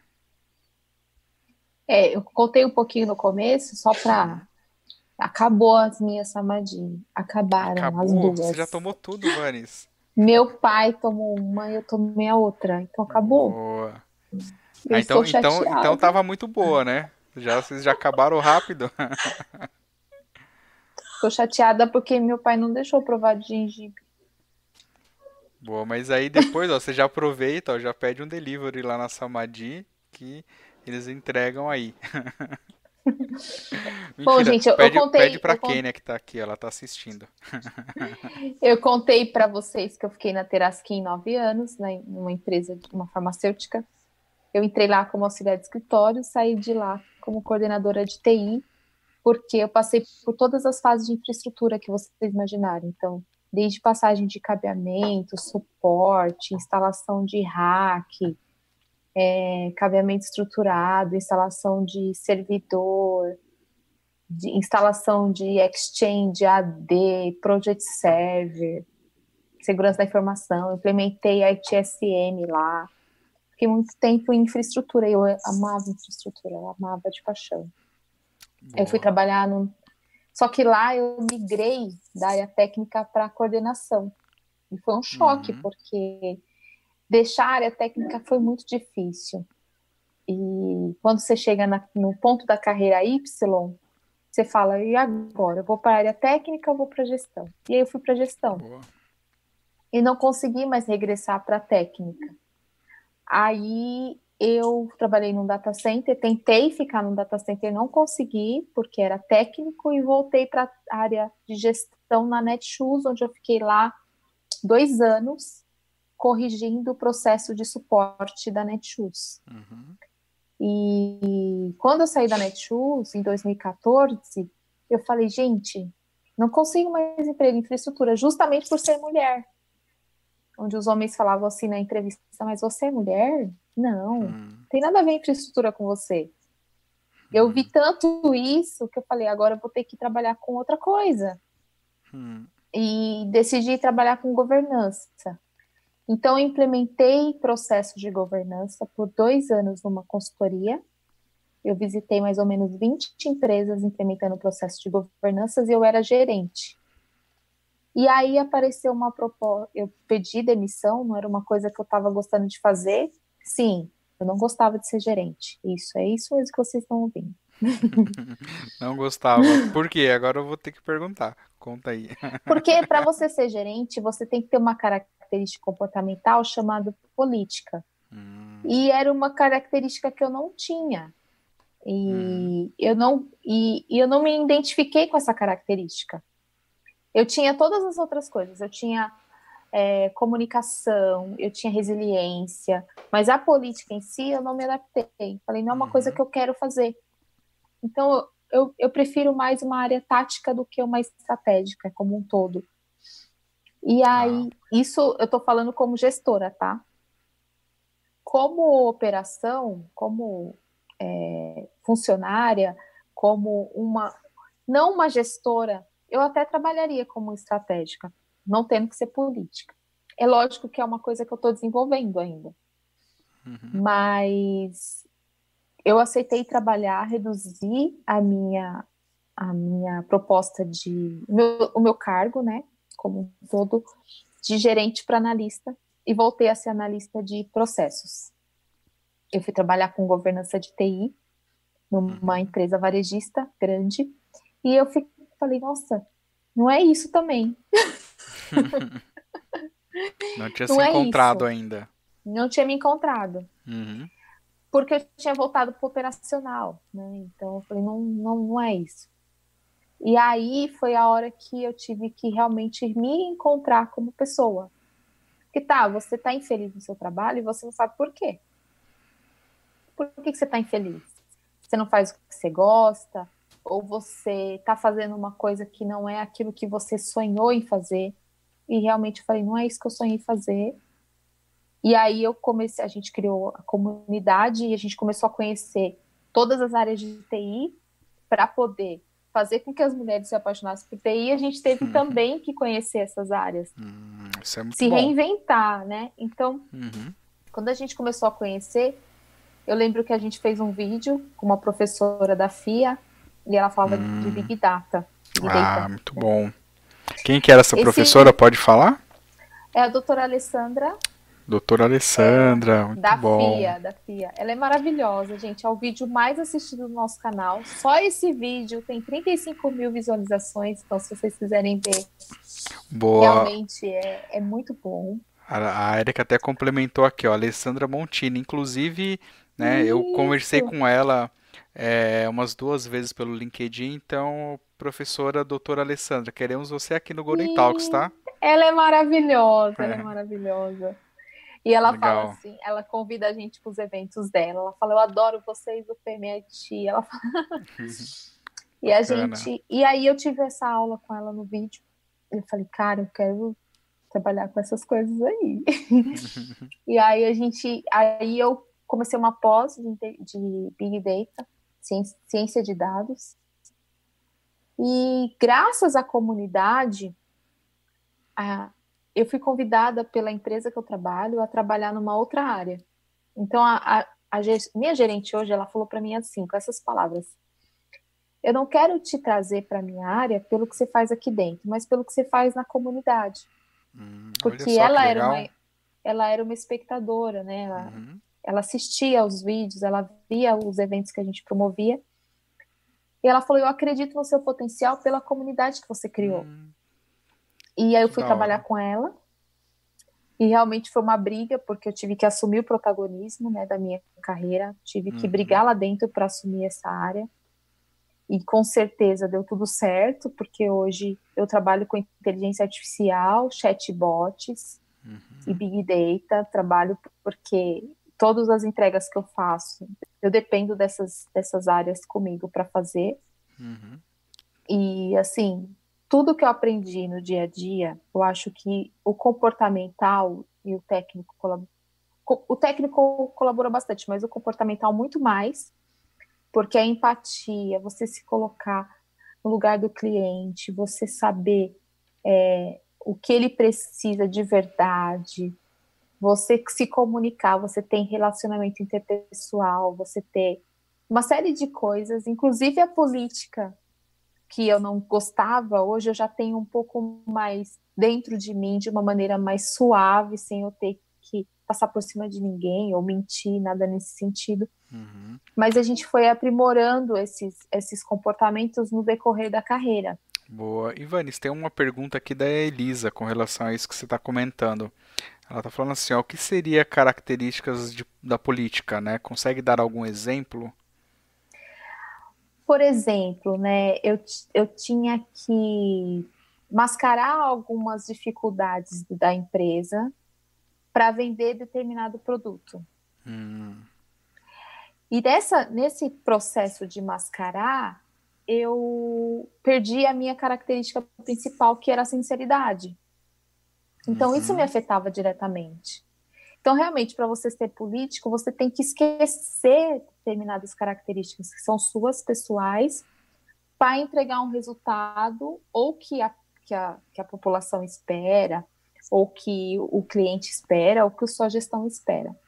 E, então, eu, eu não conseguia fazer, eu não, eu não conseguia diferenciar isso. Para mim era muito complicado. É, okay. Eu e a Raquel, a gente fez uma lista de vídeos para falar de características comportamentais uhum. e a uhum. política está entre uma delas para a gente estudar mais e poder levar mais informações para vocês por causa disso. Ah, legal. Tem um vídeo desse no canal de vocês no FMIT, é isso? Ainda não tem, não... a gente está ah, preparando. Ok, vocês vão fazer. Os conteúdos, legal. isso. Então, Elisa, fica ligado aí que mais para frente aí, pelo que a Vani está falando. Mas eu espero, espero ter respondido a pergunta, respondido a pergunta dela. Isso aí. Beleza. Pode continuar. Aí, então, e aí. As características. Isso. E aí eu identifiquei, porque também falando um pouco do, da comunidade, a gente gravou um vídeo sobre PO, hum, né? Sobre Product Owner. E a gente não, eu não fazia ideia do que era quando a gente gravou o vídeo. E eu falei assim, uhum. cara, eu já faço isso há muito tempo e não sabia. Ah, Porque a. TI, ela foi se renovando com os anos. Chegou uma hora uhum. que você falou assim, meu, eu sou a TI que faz assim, eu tenho o poder de traduzir a TI para o negócio e o negócio para a TI. Uhum. Só que isso nunca teve nome. E aí, hoje tem. Entendi. Então você já fazia as funções ali, pelo que está comentando, isso. só que não sabia já... que se, tudo isso se chamava aí o Product Owner. Exato. Hum. E aí o hum. Product Owner também tem como característica você ser dona de determinado produto e dona dos uhum. projetos daquele produto. Hum, legal. Que isso, isso facilita muito a didática, né? A gente falar isso de uma maneira tão clara. Se chegar numa área de negócio e falar, PO, ah, o que, que é? então, eu vim aqui traduzir a sua necessidade para TI e traduzir a TI para o seu negócio, uhum. sendo dona desse produto para você, tudo bem? Aí ele entenderia, entenderia melhor. E desde que eu entrei na área, eu tenho essa capacidade uhum. De fazer. E hoje, graças a Deus, eu estou exercendo justamente a função que se adapta às minhas características comportamentais e técnicas. Então, Boa. eu estou super contente e foram aí 18 anos de jornada para chegar até aqui. Que bom. E você está feliz de onde você chegou até agora, Vânia? Você se encontrou agora tô, nessa área? Estou muito feliz, muito feliz de verdade. Hoje eu trabalho com Workplace by uhum. Facebook. Então, se vocês quiserem entrar no LinkedIn depois para ver um pouquinho da história, está totalmente, totalmente descrita lá. Legal, muito bom, muito bom. E se vocês tiverem mais perguntas, pessoal, aproveita para deixar aí a pergunta que a gente vai respondendo para vocês, porque a gente já está caminhando aí pro, quase para o final aí do nosso Golden Talks. Então, se vocês têm alguma pergunta, aproveita para fazer agora. Eu vou voltar um pouquinho que tem é, duas perguntas bem legais que o Léo deixou lá atrás, tá? É, e que eu vou falar agora, que é o seguinte. Ele está comentando assim, meninas, vocês veem com as histórias das mulheres que vocês entram em contato, que estamos caminhando para uma melhor divisão das responsabilidades familiares entre homem e mulher? O que, que vocês acham? Sim e não. Sim e não. Porque, Explica assim, o porquê. Na verdade, hoje uh, eu acabo, é, a gente acaba tendo muito contato, né, com muitas mulheres. Mas assim, por exemplo, um dos nossos primeiros eventos é, a, a, é, foi uma das coisas que a gente também a, nem sabia que ia acontecer, sabe? É, é, essa troca de emoção, como diz a, a Kênia da, da, da Samadhi, né? É uma, são várias emoções e sensações assim, né? Então, hum. realmente, a gente traz. Mas isso... não é samadhi, é? Não é samadhi, é quase. É quase. Tá bom. É quase, é quase, é quase mesmo. Não sei ainda, vamos ver ainda. Quem sabe no, no Femiati a gente até faça uma pro Femiati, Kênia. Ó. Oh. Sabor Femiati. Hein? Já Boa, pensou? Kênia. E aí o que aconteceu? Uma das mulheres que estavam lá, ela estava desempregada e assim, ela gostaria de entrar em contato com, com mais é, meetups, né? Se, se reciclar e participar mas ela não conseguia porque ela tinha um filho e ela cuidava do filho, então assim, ela era sozinha. Uhum. Ou seja, cadê o pai do filho dela, né? Uma hora dessa. Assim como também é, eu tenho amigos por fora, né, que eu vejo que também tem só a responsabilidade do filho em cima dele, que a mulher não, não cuida tanto do filho. E eu digo financeiramente e também é, emocionalmente e na, na, na educação, de tudo, sabe? Uhum. Então, assim, é, respondendo mais focado assim porque a gente vê hoje no FEMIT, tem muita mulher que super elogia o marido, fala, olha é, graças a Deus eu estou estudando, eu estou me desenvolvendo na minha carreira, consegui uma promoção porque meu marido me ajuda nas coisas de casa, porque meu marido fica com meu filho quando eu vou para uma palestra. Então, assim, a gente divide muito as coisas, meu marido é parceiro. Tem muito disso, sabe? Porque realmente foi o que o Leonardo falou. É, a gente tem papéis iguais, tanto a mulher quanto o homem está trabalhando fora, está em, outro, em outra realidade, né? Mas mesmo assim, é, a gente tem ainda aquela, aquele caso de pai que não reconhece o filho, é, sabe, pai que de repente também já tem é, cultura, né, a cultura de ah, mulher que tem que fazer isso e não quer mudar, né, aí vamos jogar aquela o, o, a, a, modinha do mindset, não quer mudar o mindset. e é isso, assim, eu não sei, você tem mais algum outro exemplo, assim, que você acha que, que é bom a gente trazer para falar? Acho que esse que ela chorou no, no, no nossa, na primeira palestra, falando que ela estava participando ali do, do, do, do, evento, né? Porque tinha é, a possibilidade de deixar o filho dela lá e a gente estava cuidando enquanto ela estava lá se reciclando, fazendo networking, isso tocou a gente demais. Isso foi a maior assim explosão de sensações que a gente teve, porque era uma choradeira, toda a mulherada chorando. Não Eita. tinha como, não tinha como, foi muito assim, sabe, puro, é um negócio puro, é 100% ali, a pessoa totalmente sem, é, ela não tem nenhuma é, proteção, nenhuma barreira ali, sabe, ela tá totalmente exposta. Não, acho que não, a gente, é, é raro uma mulher que confessa que sofre algum tipo de diferença, assim, dificuldade com o marido, né, é, a gente já recebeu, sim, algumas denúncias no grupo, mas mais denúncias de assédio, de assédio sexual infantil que sofreu, e a mulher ali no grupo hum. sentiu a necessidade de expor que teve um caso assim que me marcou muito no grupo do WhatsApp e eu chorei por um período. Foi uma moça que estava confessando ali pela primeira vez que o pai dela abusava dela sexualmente e ele tinha morrido aquela semana e era a primeira vez que ela conseguia contar para alguém e ela contou no nosso grupo. Então, foi muito forte o relato dela, né? Por duas pela perda de um pai que a violentava. Mas assim, elas não, a, não chegam a confessar, até porque é muito difícil para uma mulher confessar um, uma relação abusiva, né? Mas quando é o contrário, elas geralmente falam: ah, meu marido me ajuda em tudo. Ou é, quando é mãe solo, elas falam: não, não dá para eu ir porque eu não tenho quem deixar. Então elas, elas se abrem nesse sentido.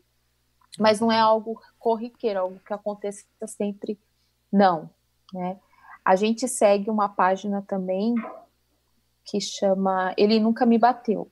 É uma página hum que a gente segue e que mostra ali relações abusivas e a gente sempre direciona, não, segue essa página, vê se você se identifica para que a mulher realmente ela se sinta à vontade de falar. É, uma, é, é um caso bem crítico. Uhum. Mas eu acho que hoje o homem, é, com a quantidade de informações que tem, ele só não ajuda a mulher se ele realmente não quiser.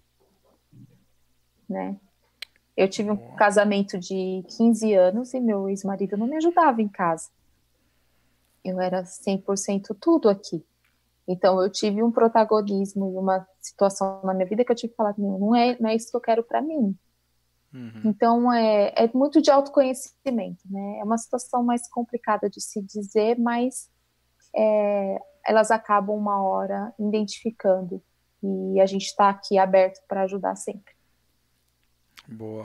É, é, a... Eu acho que é isso mesmo que a Kênia tá falando, que ela uhum. diz que relacionamento, o relacionamento abusivo, né, a agressão, não é só é, física, é principalmente psicológica. Então, assim, é, a pessoa, que nem a Vanessa falou, quando a mulher sofre algum abuso, ela não fala, porque às vezes ela não sabe, às vezes ela acha que é culpa dela. Porque, ai meu Deus, pode ser, sei lá, que eu tava com decote, aí foi por minha culpa Entendeu? Então, assim, tem muita coisa que é um relacionamento abusivo, não só entre marido e mulher e namorado, sei lá, mas entre parentes mesmo. E a pessoa não, não sabe, ela não entende. E, e isso é importante porque foi o que a Vanessa falou, é, a gente acaba sendo um meio de recebimento dessa informação e aí a gente tem que saber como direcionar também que é o que eu falei, a gente não passa por isso, mas a gente precisa saber das dores de todo mundo, porque a uhum. gente é porta-voz é, para poder ajudar a, outra pessoa, né? E, uhum. e, eu acho uhum. que você também, você também é um exemplo de que realmente um pai é, tem que estar presente na criação dos filhos, tanto quanto a mãe, né? Porque ontem mesmo a gente estava fazendo o, o, roteiro, vou contar. ele assim, pera só um pouquinho, eu tô dando comida aqui para os meus filhos. então é muito legal é isso. isso. Você sabe como é que é, você é, é um exemplo de que realmente compartilha as tarefas, né? Independente da pessoa estar tá morando ou não com, com a mulher ou não, tá compartilhando guarda. Mas é o Leonardo, Gilson, seu lindo. Não vou Mas, falar, não vou falar coisas em público aqui, Léo. Não pode pegar mal. Mas é, é, é bem isso, né? A gente, a gente vê que, independente da pessoa estar tá ali junto ou não, é papel de. de é, cada um tem o seu papel. E a divisão tem que ser igual, é equidade, gente. Uhum. Não é assim, ah, você faz mais, eu faço menos. Não, cada um Sim. faz o seu, o seu papelzinho. Muito bom, muito bom. E olha, essa live aqui a gente falou um pouco de tudo, hein? A gente foi aí da TI até para os casos das Mater... mulheres e coisas até mais íntimas assim que às vezes fica guardado, mas é importante colocar para fora porque essas coisas acabam acontecendo e o grupo de vocês, quero mais uma vez aí dar os parabéns, tá, pro FEMEITI, porque vocês aí acabam com essa atitude de vocês acolhendo todas essas mulheres aí. Tá? E aproveitando aqui esse gancho, né, é, quais dicas aí vocês querem dar para essas mulheres e também para todas as pessoas de modo geral dessa nova geração que está entrando no mundo de TI e com toda essa bagagem e experiência que vocês têm? Que, que vocês podem então, compartilhar com, com esse pessoal da nova geração? É, a missão da comunidade é disseminar a paixão por tecnologia entre nós, mulheres. E eu queria dizer assim que realmente é apaixonante trabalhar com TI, sabe? É, Para a mulher, principalmente, que tem a visão do todo, é uma característica nossa. A gente uhum. saber Hoje, vou dar um exemplo caseiro, né? Eu quero fazer um estrogonofe. Eu tenho, eu tenho ó, o frango, eu tenho o creme de leite, eu tenho o ketchup, a mostarda. A gente já olha, né? Meu Deus, eu preciso estar com tudo pronto, começo, meio e fim para fazer isso. E a gente uhum. traz muitas características do nosso dia a dia como mulher para o ambiente de trabalho de tecnologia. Então a gente quer mostrar e quer que vocês, mulheres, se identifiquem com a possibilidade de ser uma pessoa de sucesso no ambiente de trabalho. Então, assim, quando a gente criou, a gente falou assim, qual que é a nossa missão? Vamos contar para elas que, que é muito legal, que é apaixonante e que não é difícil, tão difícil assim quanto pintam, né? Tipo, é, você vai chegar na faculdade? Sim. Você vai ser minoria? Sim. Você é capaz de lidar com isso? É sim. É, vai ser mais uhum. difícil você ter um grupo de trabalho dentro da faculdade? Vai ser sim. Mas tudo é difícil para nós, mulheres. Então, é, não desista, sabe? Quantas vezes a gente via no grupo assim, ah, vou desistir, vou largar a faculdade. Não, a gente né, dava dicas de como a gente venceu, como a gente chegou lá. Então, assim, não desista. É, se você chegar na, na, sala de aula, ver que você é minoria, não desista, continue. É, Identifique-se principalmente com a sua competência comportamental. Se você é uma pessoa comunicativa, você vai ser um destaque na TI, uhum. você não vai ser diferenciada por causa disso. Se você é uma pessoa que sabe programar, que tem lógica já no berço, vai dar super certo, porque a gente precisa de gente assim. Se você é uma líder nata, que desde a terceira série você é líder de classe, você vai se dar bem com TI, porque você vai saber se relacionar. Então, tem uma série de, de características que está dentro de você que você precisa identificar, se conhecer primeiro, para você estar tá lutando por essa área. Uhum. É uma área, sim, que paga bem, é uma área, sim, que tem carência de profissionais, é uma área que, que não falta emprego, principalmente se você é desenvolvedor, se você é da área técnica, não falta emprego, tem sempre emprego para você. E assim, é, é, o que a gente fala, não desista. Se é um recado que a gente quer mandar para a mulher, é não desistir. Manter Muito o foco, bom. que vai ser um sucesso com certeza. a gente tem parceiros como a VMware, como C6, como diversas empresas de RH, é, Cedro. a Câmara, a Cedro, a F Câmara, a gente tem é, nossa, é uma série de empresas parceiras Golden que elas querem o quê? Mulheres. Sabe se ela, uhum. me pergunta se elas acham, elas não acham. Elas não localizam essas mulheres. Então, assim, apesar de a gente ter 4.500 redes sociais exclusivas com mulheres, essas empresas não as encontram. A gente fez uma live, um bate-papo com, com o gerente da VMware. Ele falou: Vanessa, eu abri uma vaga eu recebi 80 currículos, dois eram de mulheres. Nossa. E aí eu falei, caramba, e eu falei assim, e ele Dá falou, nem 5%. e essas mulheres? Não. E assim, o que, que eu comentei com ele? A mulher, se ela vê uma vaga e ela atende 40, 50% dos requisitos dessa vaga, ela não se candidata ela só se candidata para essa vaga se ela atender 100% dos requisitos dessa vaga. E isso, o que, que acontece? Impede ela de se candidatar. Então, o que, que a gente trabalha? A gente trabalha essa possibilidade. Vai, tenta, não desiste. Não é porque, ai meu Deus, precisa de tudo isso, eu não tenho. Não desiste, vai. E aí ele comentou comigo, elas não atendiam os requisitos. Eu falei, graças a Deus elas mandaram, porque você não ia ter nenhum. Uhum. então, esse tipo de coisa a gente tem que trabalhar. Então, assim, mulheres, não desistam. Não, não é porque você viu a primeira dificuldade ou você não atende 100% dos requisitos dessa vaga que você vai, vai desistir disso, dessa vaga, dessa possibilidade. Uhum. Tem uma outra história que a gente conta, que é a história do, do RH mesmo, né? A menina aí comentou, não vou lembrar o nome porque tá Elisa. lá em cima a Elisa, que o RH mesmo coloca impeditivos. Ai, você tem filhos? Quem fica com seus filhos? É um tipo de pergunta que não se faz, né, para um homem. Esse tipo de pergunta só se faz para uma mulher, porque na sociedade brasileira, e não é culpa só da sociedade, é culpa do nosso governo, que o governo fala assim: se essa mulher engravidar, é, se essa, essa, empresa vai falar, se essa mulher engravidar, é, eu não vou contar com ela por seis meses e eu vou ter que bancar ela. Né? Porque uhum. o governo não banca 100% dessa mulher no período de, de licença maternidade. Então, o próprio empreendedor, o próprio dono de uma empresa, ele vai falar assim: é prejuízo para mim se essa mulher engravidar. E isso reflete direto no RH. O RH falou: nossa, você tem 32 anos, não tem filhos? Ai, meu Deus, não vou contratar porque ela vai querer ter filhos nos próximos 4, 5 anos. Então, assim, é cultural, é um problema cultural brasileiro, infelizmente.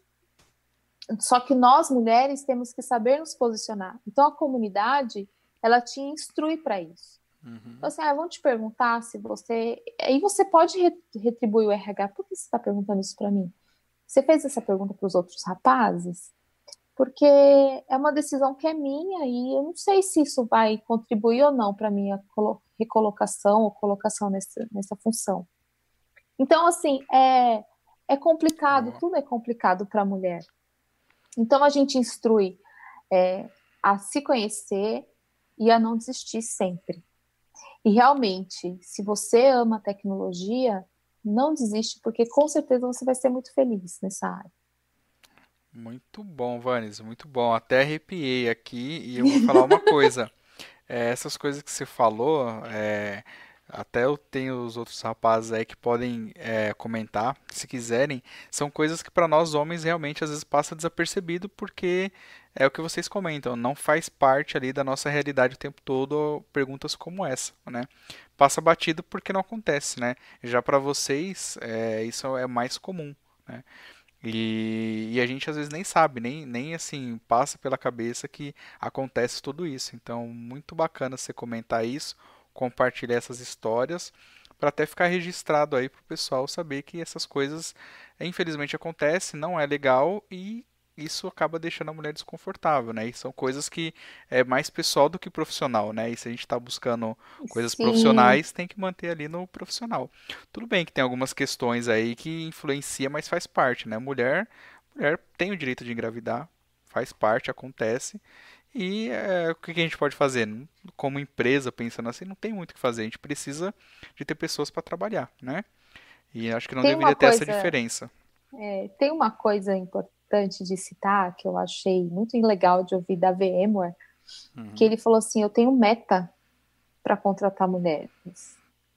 E grandes empresas estão buscando isso, não só porque, hum, ah, vou bacana. contratar mulher porque tem uma cota. Tipo, X percentual tem que ter de não é mulheres é na empresa. Por isso, ele hum. falou assim, a diversidade e o que a mulher traz para uma equipe é fantástico. E a gente realmente, às vezes, a gente não conhece esse potencial que nós temos. Uhum. Né? É, tem uma historinha que a gente conta no, numa das palestras que eu faço, que é assim, se um cara for vendedor, e ele for assim, você tem que comprar por causa disso, disso, disso, disso, disso o quê? E a mulher agir da mesma forma, o RH vai complementar assim: nossa, esse cara é muito, essa mulher é muito impulsiva, grosseira. Agora, quando é um homem, é, o RH fala assim: nossa, ele é ganancioso, ele quer vender. Então, assim, uhum. geralmente é, o próprio RH, não estou falando que são todos, a gente tem é, parceiras de RH que são fantásticas, mas o próprio RH ele, ele dificulta para a mulher expor realmente o potencial que ela tem. Uhum. Então, muitas vezes ela fala assim, exemplo, qual que é a sua pretensão salarial? 100% dos homens jogam o máximo, enquanto 50% das mulheres jogam o mínimo. Ela fala assim: ah, eu aceito 3.500. O cara, eu não aceito menos de 6 mil. Aí a empresa fala: vou contratar essa mulher, porque ela, o mínimo dela é esse. Uhum. Não, e assim, é característica nossa. Outro exemplo que a gente conta numa palestra. É, quem é, as meninas que estão aí, elas vão certas, com certeza elas vão dar razão. Se ela compra uma roupinha no brechó, e ela pagar na blusinha 50, 10 reais e alguém elogiar a blusinha, a primeira coisa que elas vão falar assim, nossa, paguei 10 reais. ela não vai aceitar o elogio, vai falar assim, nossa, é linda mesmo, né? Eu amei. Não. elas vão falar o preço. Porque a gente não aceita elogio. Isso é de mulher mesmo. No trabalho é a mesma coisa. Então a gente tá assim, o que, que a gente está fazendo? Com toda essa, essa oportunidade que o canal nos dá, é empoderar essas mulheres. Uhum. Sabe? É mostrar realmente o valor que elas têm, é mostrar a possibilidade que elas têm, é mostrar o autoconhecimento, para que elas concorram com as vagas diretamente com os homens. Uhum. E aí sim conseguir uma equidade, que é o que o mundo precisa. É isso. Muito bom, muito bom. Parabéns, Vanes. Maravilha. E agora vamos ver a Raquel. Conta um pouquinho pra gente, Raquel, quais as dicas que você é, quer compartilhar aí com essa nova geração e com essas mulheres do mundo de TI? Bom, vamos lá. Acho que a Van já detalhou muita coisa, né? Mas eu vou tentar sintetizar. É, tudo que ela falou é nada mais do que autoconhecimento, né? Então, você conhecer você mesma e você conhecer a sociedade que você vive também. Então, uhum. por exemplo, muitas vezes é, você vai é, lidar com alguns medos seus e muitas vezes você vai lidar com alguns problemas dos outros que pode refletir em você. Então, você vai ter que saber entender muito bem o que é o seu problema e o que é um problema do, de outra pessoa, né? Para você se blindar e se focar realmente no que importa. Então, por exemplo, é, eu tô ali, eu quero ser uma boa programadora, eu quero ser uma DBA, eu quero ser uma product owner, eu, independente do que eu for fazer na área de tecnologia, né, que é o nosso foco aqui, uhum. né, serve também para outras profissões. Eu primeiro tenho que entender se realmente eu me identifico com aquilo. E você uhum. se conhecer é um processo muito demorado, né? Para você ver realmente quais são suas características. Então, hoje, é, depois de muito tempo é, na área e me conhecendo, eu descobri que eu tenho algumas habilidades que são minhas, da minha natureza, e que eu posso usar para o meu trabalho, que vai ser muito fácil para mim.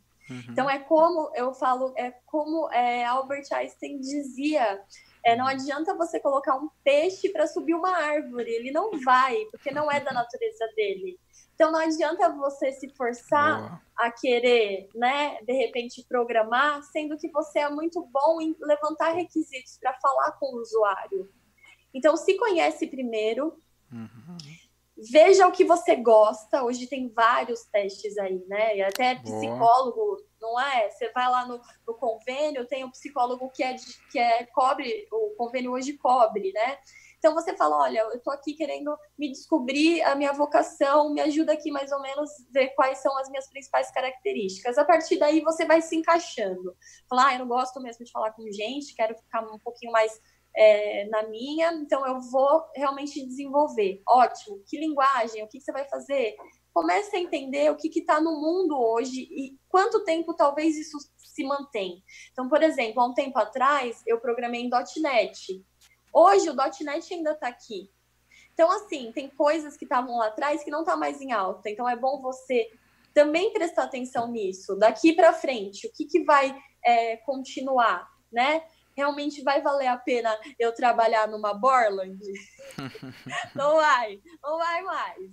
Então, assim, é legal você ter também essa visão, porque às vezes você tá ali, trabalha com uma ferramenta de, de um sistema que não vai morrer logo, aí você investe um dinheirão, então, assim, se foca realmente em você, no que você se sente bem fazendo, se foca é, muito na parte técnica, a longo prazo, veja se realmente isso pode se sustentar.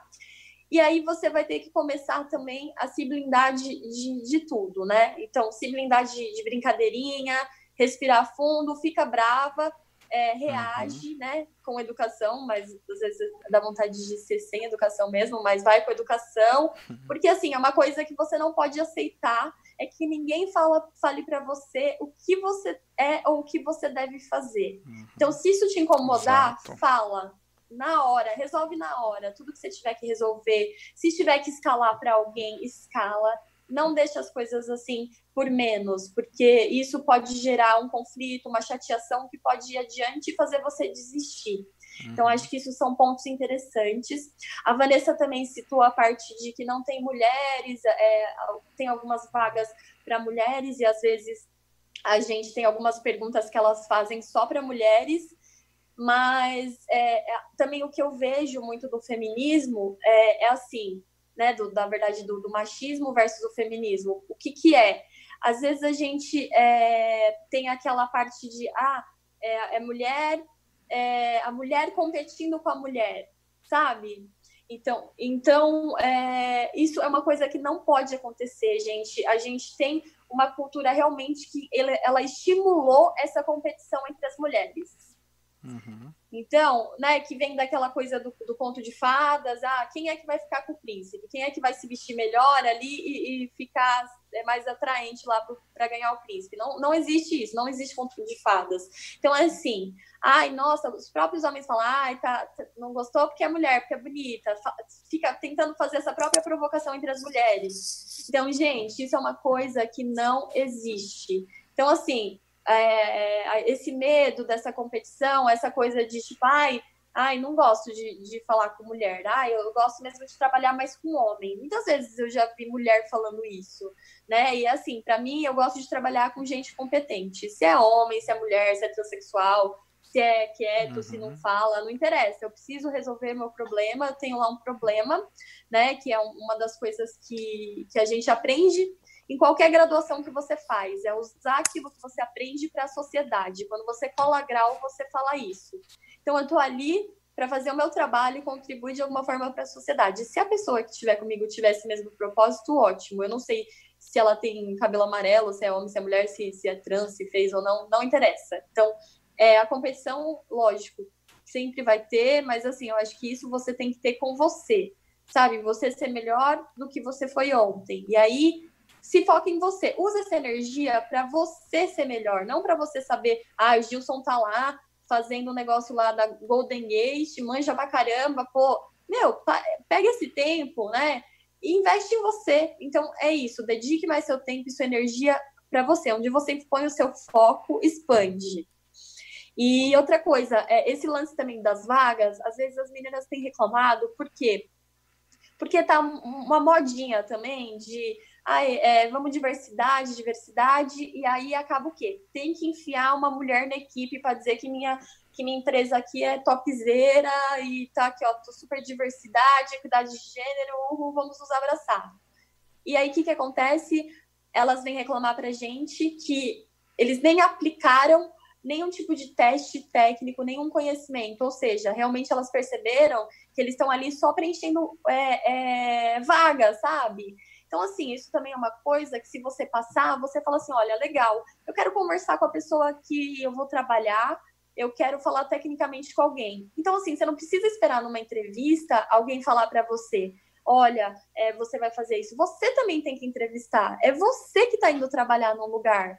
É como se você estivesse contratando algum, alguma empresa para você dedicar a sua vida, seu tempo de vida.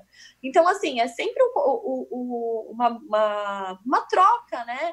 Então, assim, é você pesquisar também os lugares onde você quer trabalhar. Eu, por exemplo, não trabalharia em uma fábrica de balas e cartucho. Eu não faria isso, porque eu não acho que é a violência que, que, que vai trazer a paz, de alguma forma, sabe? Então, assim, estuda isso também, sabe? É, vê se a empresa está de acordo com o seu propósito e mostra assim que o que você foi lá para fazer, sabe? Então assim, ah, ai, beleza, foi fácil passar na entrevista, mas espera aí, eu quero falar tecnicamente com alguém, eu quero saber por que, que você me perguntou por que, que eu tenho filho, a própria Kênia perguntou, é, perguntaram para ela se o filho dela ficasse doente, o que, que ia acontecer? Né? Aí nessa você fala assim: e se, seu, e se sua mãe tivesse pensado isso? Você ia estar tá aqui hoje trabalhando? Você podia ter morrido, né? Porque ela ia estar tá trabalhando, você ia estar tá aí. Então alguém estava aí te acudindo. Então, assim, Sim. eu acho que é muito você levar. É, você ter sua autoconfiança e você ir trabalhando isso todo dia. Leia, leia é, livros não só técnicos, mas livros também para você ter um autoconhecimento, você construir essa confiança em você porque cada pessoa é única. Então, assim, eu e a Vanessa e o Gilson, a gente, cada um tem a sua essência, cada um tem o seu ponto de vista. Eu, a gente nunca vai ser igual e nunca vai ter ninguém igual a gente. Então, assim, uhum. qual que é o uhum. seu diferencial? Isso que você tem que saber. Se você não souber, quem que vai saber, né? Então, acho assim que isso, se você levar isso como base, para mim, é, é sucesso garantido, profissional, pessoal é, é o que eu sempre falo, o, a sua confiança tem que estar ali na tua asa. Porque ali você pode pousar em qualquer galho, se o galho quebrar, né? Vulga a, a, empresa falir, né? Principalmente vai nesse, nesse meio agora de pandemia, faliu. Opa, eu não estava ali segurando naquele galho, eu posso ir para outro lugar. Então é você confiar em você e, e bola para frente. Aê, Go muito girls. bom, Raquel. Isso aí. muito bom. Então, uma dica aí muito importante aí para, é, digamos que resumir tudo isso aí que a Raquel comentou que eu achei bem legal, é justamente essa questão. Não importa aí é, se é homem, se é mulher, se é trans ou qualquer coisa, o importante é a competência e a gente está no mercado de trabalho para ser pessoas competentes e entregar serviço, né? No fundo, somos pessoas sim, obviamente, mas é como seres humanos e profissionalmente a gente tem que, em primeiro lugar, ser competente, independente do que somos, né? É, então, isso aí.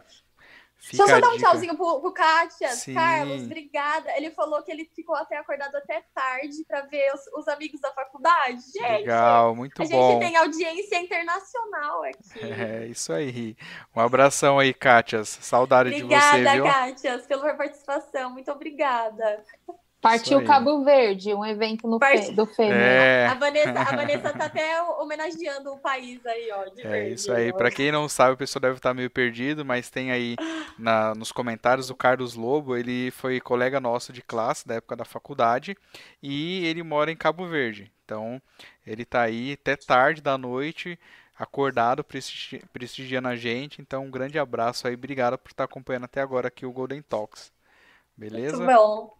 Bom, É isso aí, meninas. Agora, pra gente finalizar, são quatro perguntinhas rápidas que eu vou fazer para vocês, aquele jogo rápido. É, eu sempre falo que vou fazer isso no começo e acaba ficando em todas as lives pro final. Né? Quem já participou sabe. Não sou eu, são forças maiores. Mas sempre acaba acontecendo isso. Então, eu vou perguntar, aí as duas respondem, tá bom? Ah, pode ser a Raquel primeiro, depois a Vanes. Tá bom? Então, fechou, fechou. É, qual que é o seu time do coração? O meu time do coração é o time que a Vanessa hoje está representando com essa brusinha linda que ela tá. ah, tá. Palmeiras. Eu Mentira. as mãos, eu falo com as mãos, eu sou italiana, palestra Itália, vai Palmeiras. Uh. É, o Jonathan gostou aqui, ó, tá todo felizão aqui, porque finalmente Aê, tá aparecendo os palmeirenses aqui no Golden Talks. Você, Vanes? Olha, gente, eu não pus essa blusa verde por causa do Palmeiras mesmo, tá? Ainda bem. Foi sim, Vanessa. Porque eu sou super São Paulina, super, super. super. É, e realmente, galera, se existe uma mulher fanática aí pelo São Paulo, a Vanes é uma delas. Né, Vanes? Gente, super, super, um, super. Um parênteses, a Vanessa me fez. Eu não sabia de nenhum jogador, mas aí de tanto ela me falar do jogador que ela mais gostava, que era o Diego Lugano, eu reconheci o Nego no lugar que a gente estava e aí a gente parou para falar com ele. Olha o vergonha que eu tive que passar. Olha só. Pronto, pronto falei, pronto falei. Beleza. Agora somos amigos. Oh. Diego Lugano, forever. Legal, legal, muito bom. E agora me diz uma coisa, música que, que vocês gostam de música? Raquel? Eu gosto de tudo. Eu gosto de forró, eu gosto de rap, que a Vanessa me ensinou a gostar. Eu gosto de rock pesado, assim, pesadaço, hum. daquele que ninguém entende nada, é pura gritaria, que parece que, sei lá, vai entrar os demônios oh. na tua casa. Eu gosto desses. eu gosto de música clássica, adoro música clássica. Eu gosto de funk, podrão, daqueles assim que você fala: Meu Eita. Deus, vou perder todos os meus neurônios. Se eu escutar uma música dessa, eu vou ficar burra. Vou perder todos os meus neurônios. Vergonha musical, mas eu gosto. Dançar até o chão. E eu fiz Vanessa gostar também. Leonardo, aceita, aceita.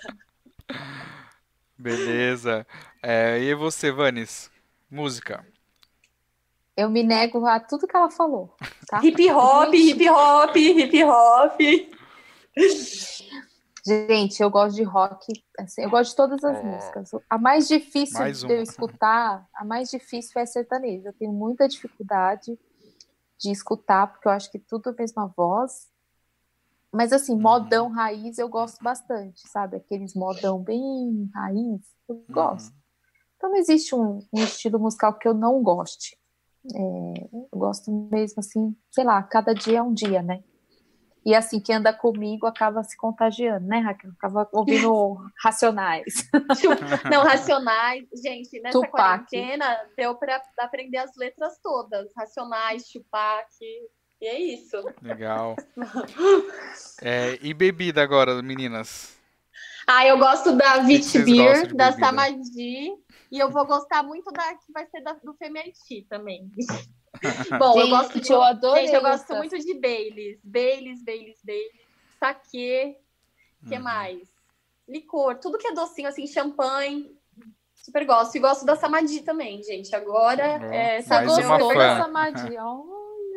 Que ela não gosta de cerveja e ela gostou da Samadhi. Gente, eu não gosto de cerveja. É verdade. Mas ó, vamos fazer uma trofêmia, uma trofêmia bem docinha, Kênia, por favor. Boa. E você, Vanes, o que, que você gosta de bebida? Eu gosto, eu gosto de vinho, gosto hum. de Cabernet, gosto também de Heineken. Olha, minha bebida favorita, vou contar para vocês. É um hum, suco de conte. maracujá com leite. Adoro hum. tomar esse suco. Por mim, eu ganho um dia quando eu tomo esse suco. Muito bom. Legal, legal. E para a gente finalizar, né, a última pergunta que eu quero fazer para vocês é, e aproveitando, pessoal, lembra se você não deixou seu like, já deixa o seu like aí no vídeo. Se você ainda não é inscrito, aproveita para se inscrever no canal, tá? E se você tem alguma pergunta ou comentário, aproveita para deixar aí que a gente já está finalizando, tá bom? Hum. Mas antes de finalizar, é, conta aí para a gente É, o que, que é sucesso para Vanessa Almeida Silvestre? Ó, falei até o nome todo. Nossa, parece que vai dar bronca. É. o que, que é ah, sucesso para você, Vanessa? Sucesso é você fazer o que ama, é você acordar com uma motivação e ter um propósito de vida. A gente sempre aprende que você tem que crescer, trabalhar, é, estudar bastante, ser alguém na vida. Aí você chega lá no topo, é alguém na vida e não é feliz. Então, acho que sucesso é realmente você se identificar como pessoa, identificar o seu propósito de vida e fazer realmente o que você ama e o que você nasceu para fazer. Isso, gente, é sucesso e não se compra. É um valor, eu falo muito da diferença de valor e preço, né? Uhum. Valor é você ter o sono e o preço é você ter a cama. Como você, a cama você pode comprar, mas o sono você não compra. Muito e bom. E o que você não pode comprar bom. é valor. Então, quando você acorda com uma motivação, com um propósito, fazendo o que ama, isso não tem preço, isso não se compra. Então, para mim, isso é sucesso. Muito bom, tô até anotando essa aqui que eu gostei bastante. Falei pro Jonathan, anota essa aí, ó. Valor e preço. Muito bom. Parabéns. Agora você, Raquel, o que, que é sucesso para Raquel Spaulucci? Raquel tá no mudo. Tá no mudo, Raquel. Alguém Aê. me mutou aí, acho que eu é. falo muito. Assim, acho que sucesso é algo muito particular, cada um tem o seu. Então, para mim, o sucesso é eu conseguir agir de forma como eu penso e como eu quero criar minha vida. Então, hoje, para mim, o meu sucesso já já conquistei e venho conquistando sempre, que é o poder fazer as coisas que eu gosto, viver da maneira que eu gosto, que é, é ter contato com minha família, meus amigos, um bom relacionamento, né, tanto no, no trabalho como na vida social mesmo, e eu poder, é, de alguma forma, fazer sentido na vida das pessoas, né? Então, para uhum. mim, é, o, o, propósito né, da, da, vida, né? Cada um acredita em alguma coisa, é o que a Vanessa falou dessa parte de propósito, para mim é muito é, ter sentido. Então, se você faz algo que importa, que, que realmente faz diferença na vida de outra pessoa, por menor que seja, né, com o seu trabalho, com algum gesto, né, com uhum. aqu aquela toda a, a sua ideologia, para mim é um sucesso. Então, hoje, você poder comer bem, beber bem, é, ter um conforto, né, e ter, poder compartilhar a sua vida com pessoas que você ama. Você está passando por uma situação difícil no planeta e você mesmo assim está confortável, né? Você poder estar uhum. tá ainda podendo usufruir de muitas coisas, inclusive da vida, é sucesso. É saber aproveitar a vida da melhor forma. Então, isso inclui tudo, desde o trabalho até o sono que você tem, né? Que, que vale a pena cada, cada detalhe, cada parte triste, né? De repente você tá ali, não foi um dia muito produtivo, você é, ficou mal, então você curtir aquilo ali também faz parte do sucesso, porque é, a gente constrói a vida de altos e baixos. Então, uhum. a, aprender a viver é isso. As pessoas têm muito aquela sensação de que você precisa estar feliz o tempo todo. O que, que é sucesso para você? Ah, é estar feliz. Não, não é isso. A felicidade é algo que se constrói né, no, durante o percurso aí. Não é um uhum. caminho a chegar, Sim. não é? Então, assim, hoje, para gente, o FEMIT é um sucesso, é um puro sucesso, porque é, o que eu, até com, a que a gente conversou ontem, a gente não tem muito tempo para dedicar como a gente gostaria, né? E a gente às vezes fica até chateada, a Vanessa mencionou essa lista de gravações que a gente precisa fazer, e a gente não tem tempo. Mas assim, a gente a, a, o fluxo mesmo, né? Ele vai te levando sempre a deixar isso muito ativo. Então, esse convite da Golden Gate para gente, né? Para sempre lembrar o quanto o FEMET é importante para gente, para outras pessoas, é, a, a live da VMware que a gente vai fazer também. Então, assim, tudo isso vem se complementando e a gente vai vendo que sucesso realmente não é algo que fica o tempo todo no topo, né? Então, tem uhum. hora que a gente está mais embaixo, tem hora que a gente. Opa, saiu aí a Raquel.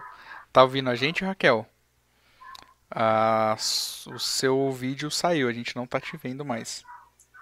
Acho que nem ouvindo, que é, né, gente? É, é que tá aparecendo aqui. Será que ela caiu? Acho que deve ter caído. Provavelmente, né? Bom.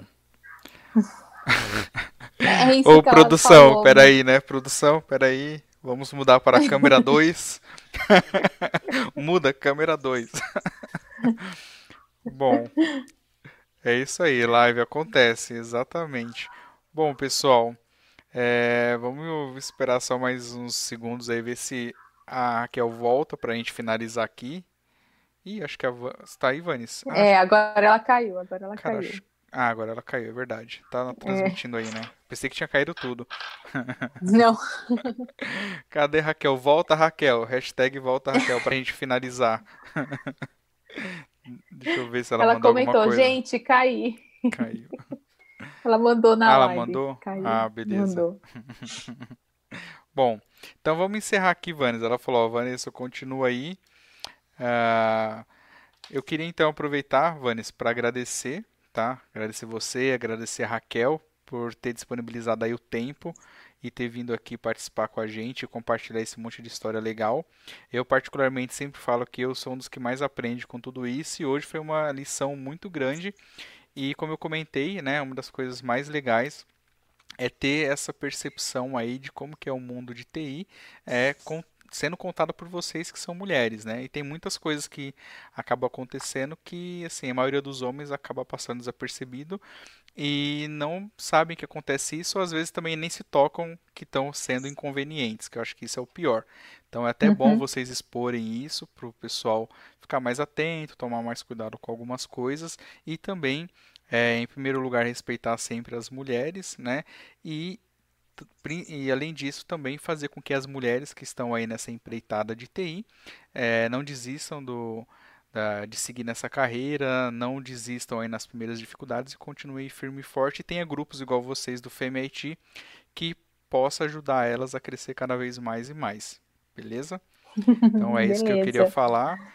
Então, mais uma vez, obrigado. Se você quiser deixar mais um último comentário, pode ficar à vontade. O Augustinho comentou que ele quer incluir a filha dele. Ah, legal. Manda um direct Manda um direct para nós no Instagram, que a gente já manda o link para ela entrar no grupo.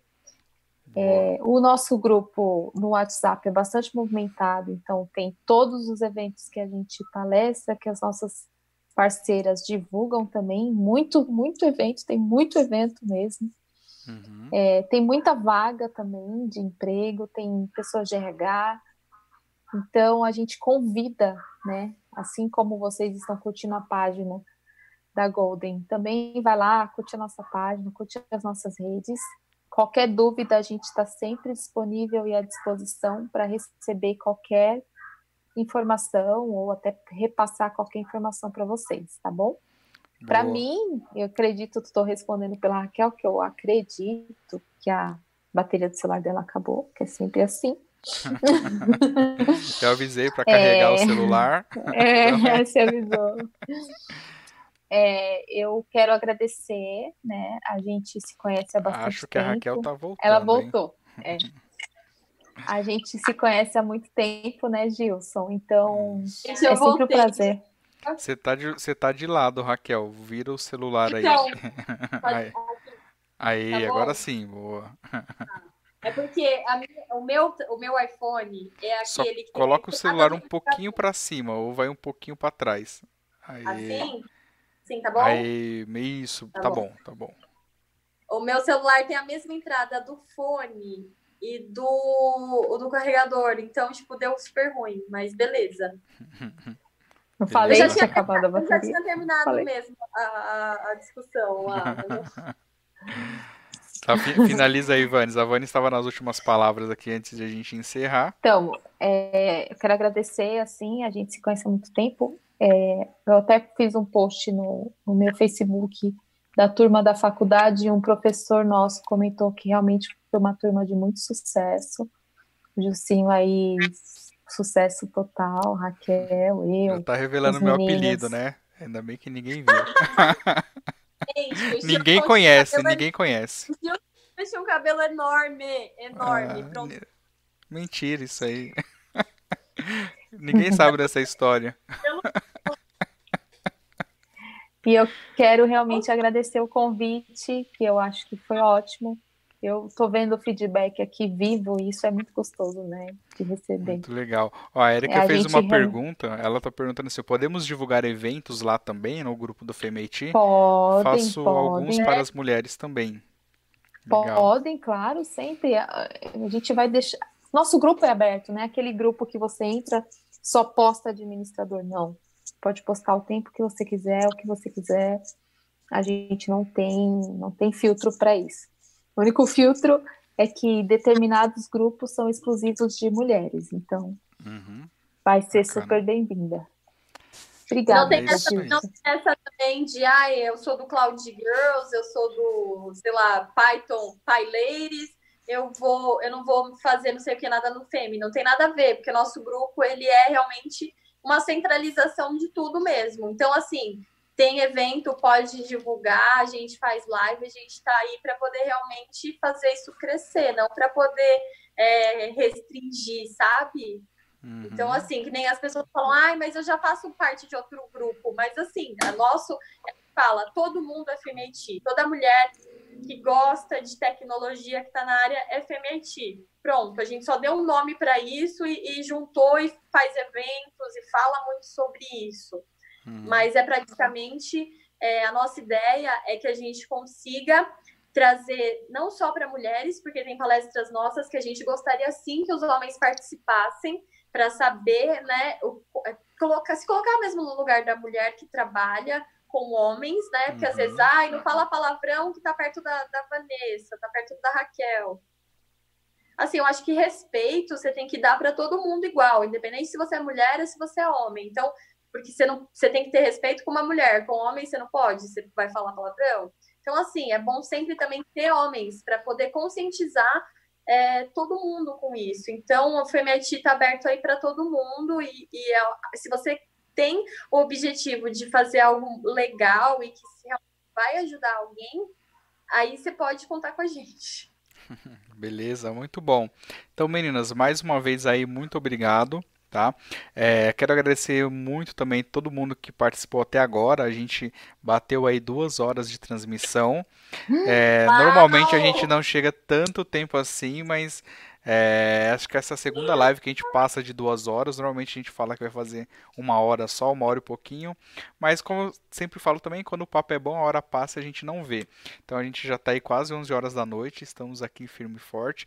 Agradeço aí todos vocês que ficaram até aqui agora, prestigiando aí as meninas do FEMIT, comentando e participando da live o tempo inteiro. Isso foi muito bom, espero que vocês tenham aí é, aprendido bastante coisa legal com elas, como eu aprendi também. E mais uma vez, muito obrigado aí, Vanessa, muito obrigado, Raquel. Foi muito eu bom esse papo com vocês, tá?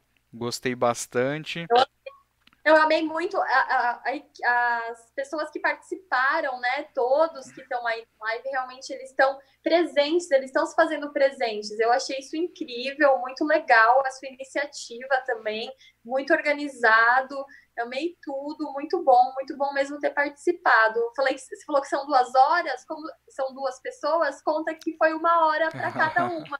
Boa, justo. Beleza. É isso, Obrigada, Gilson. Beleza, Agora, meninas.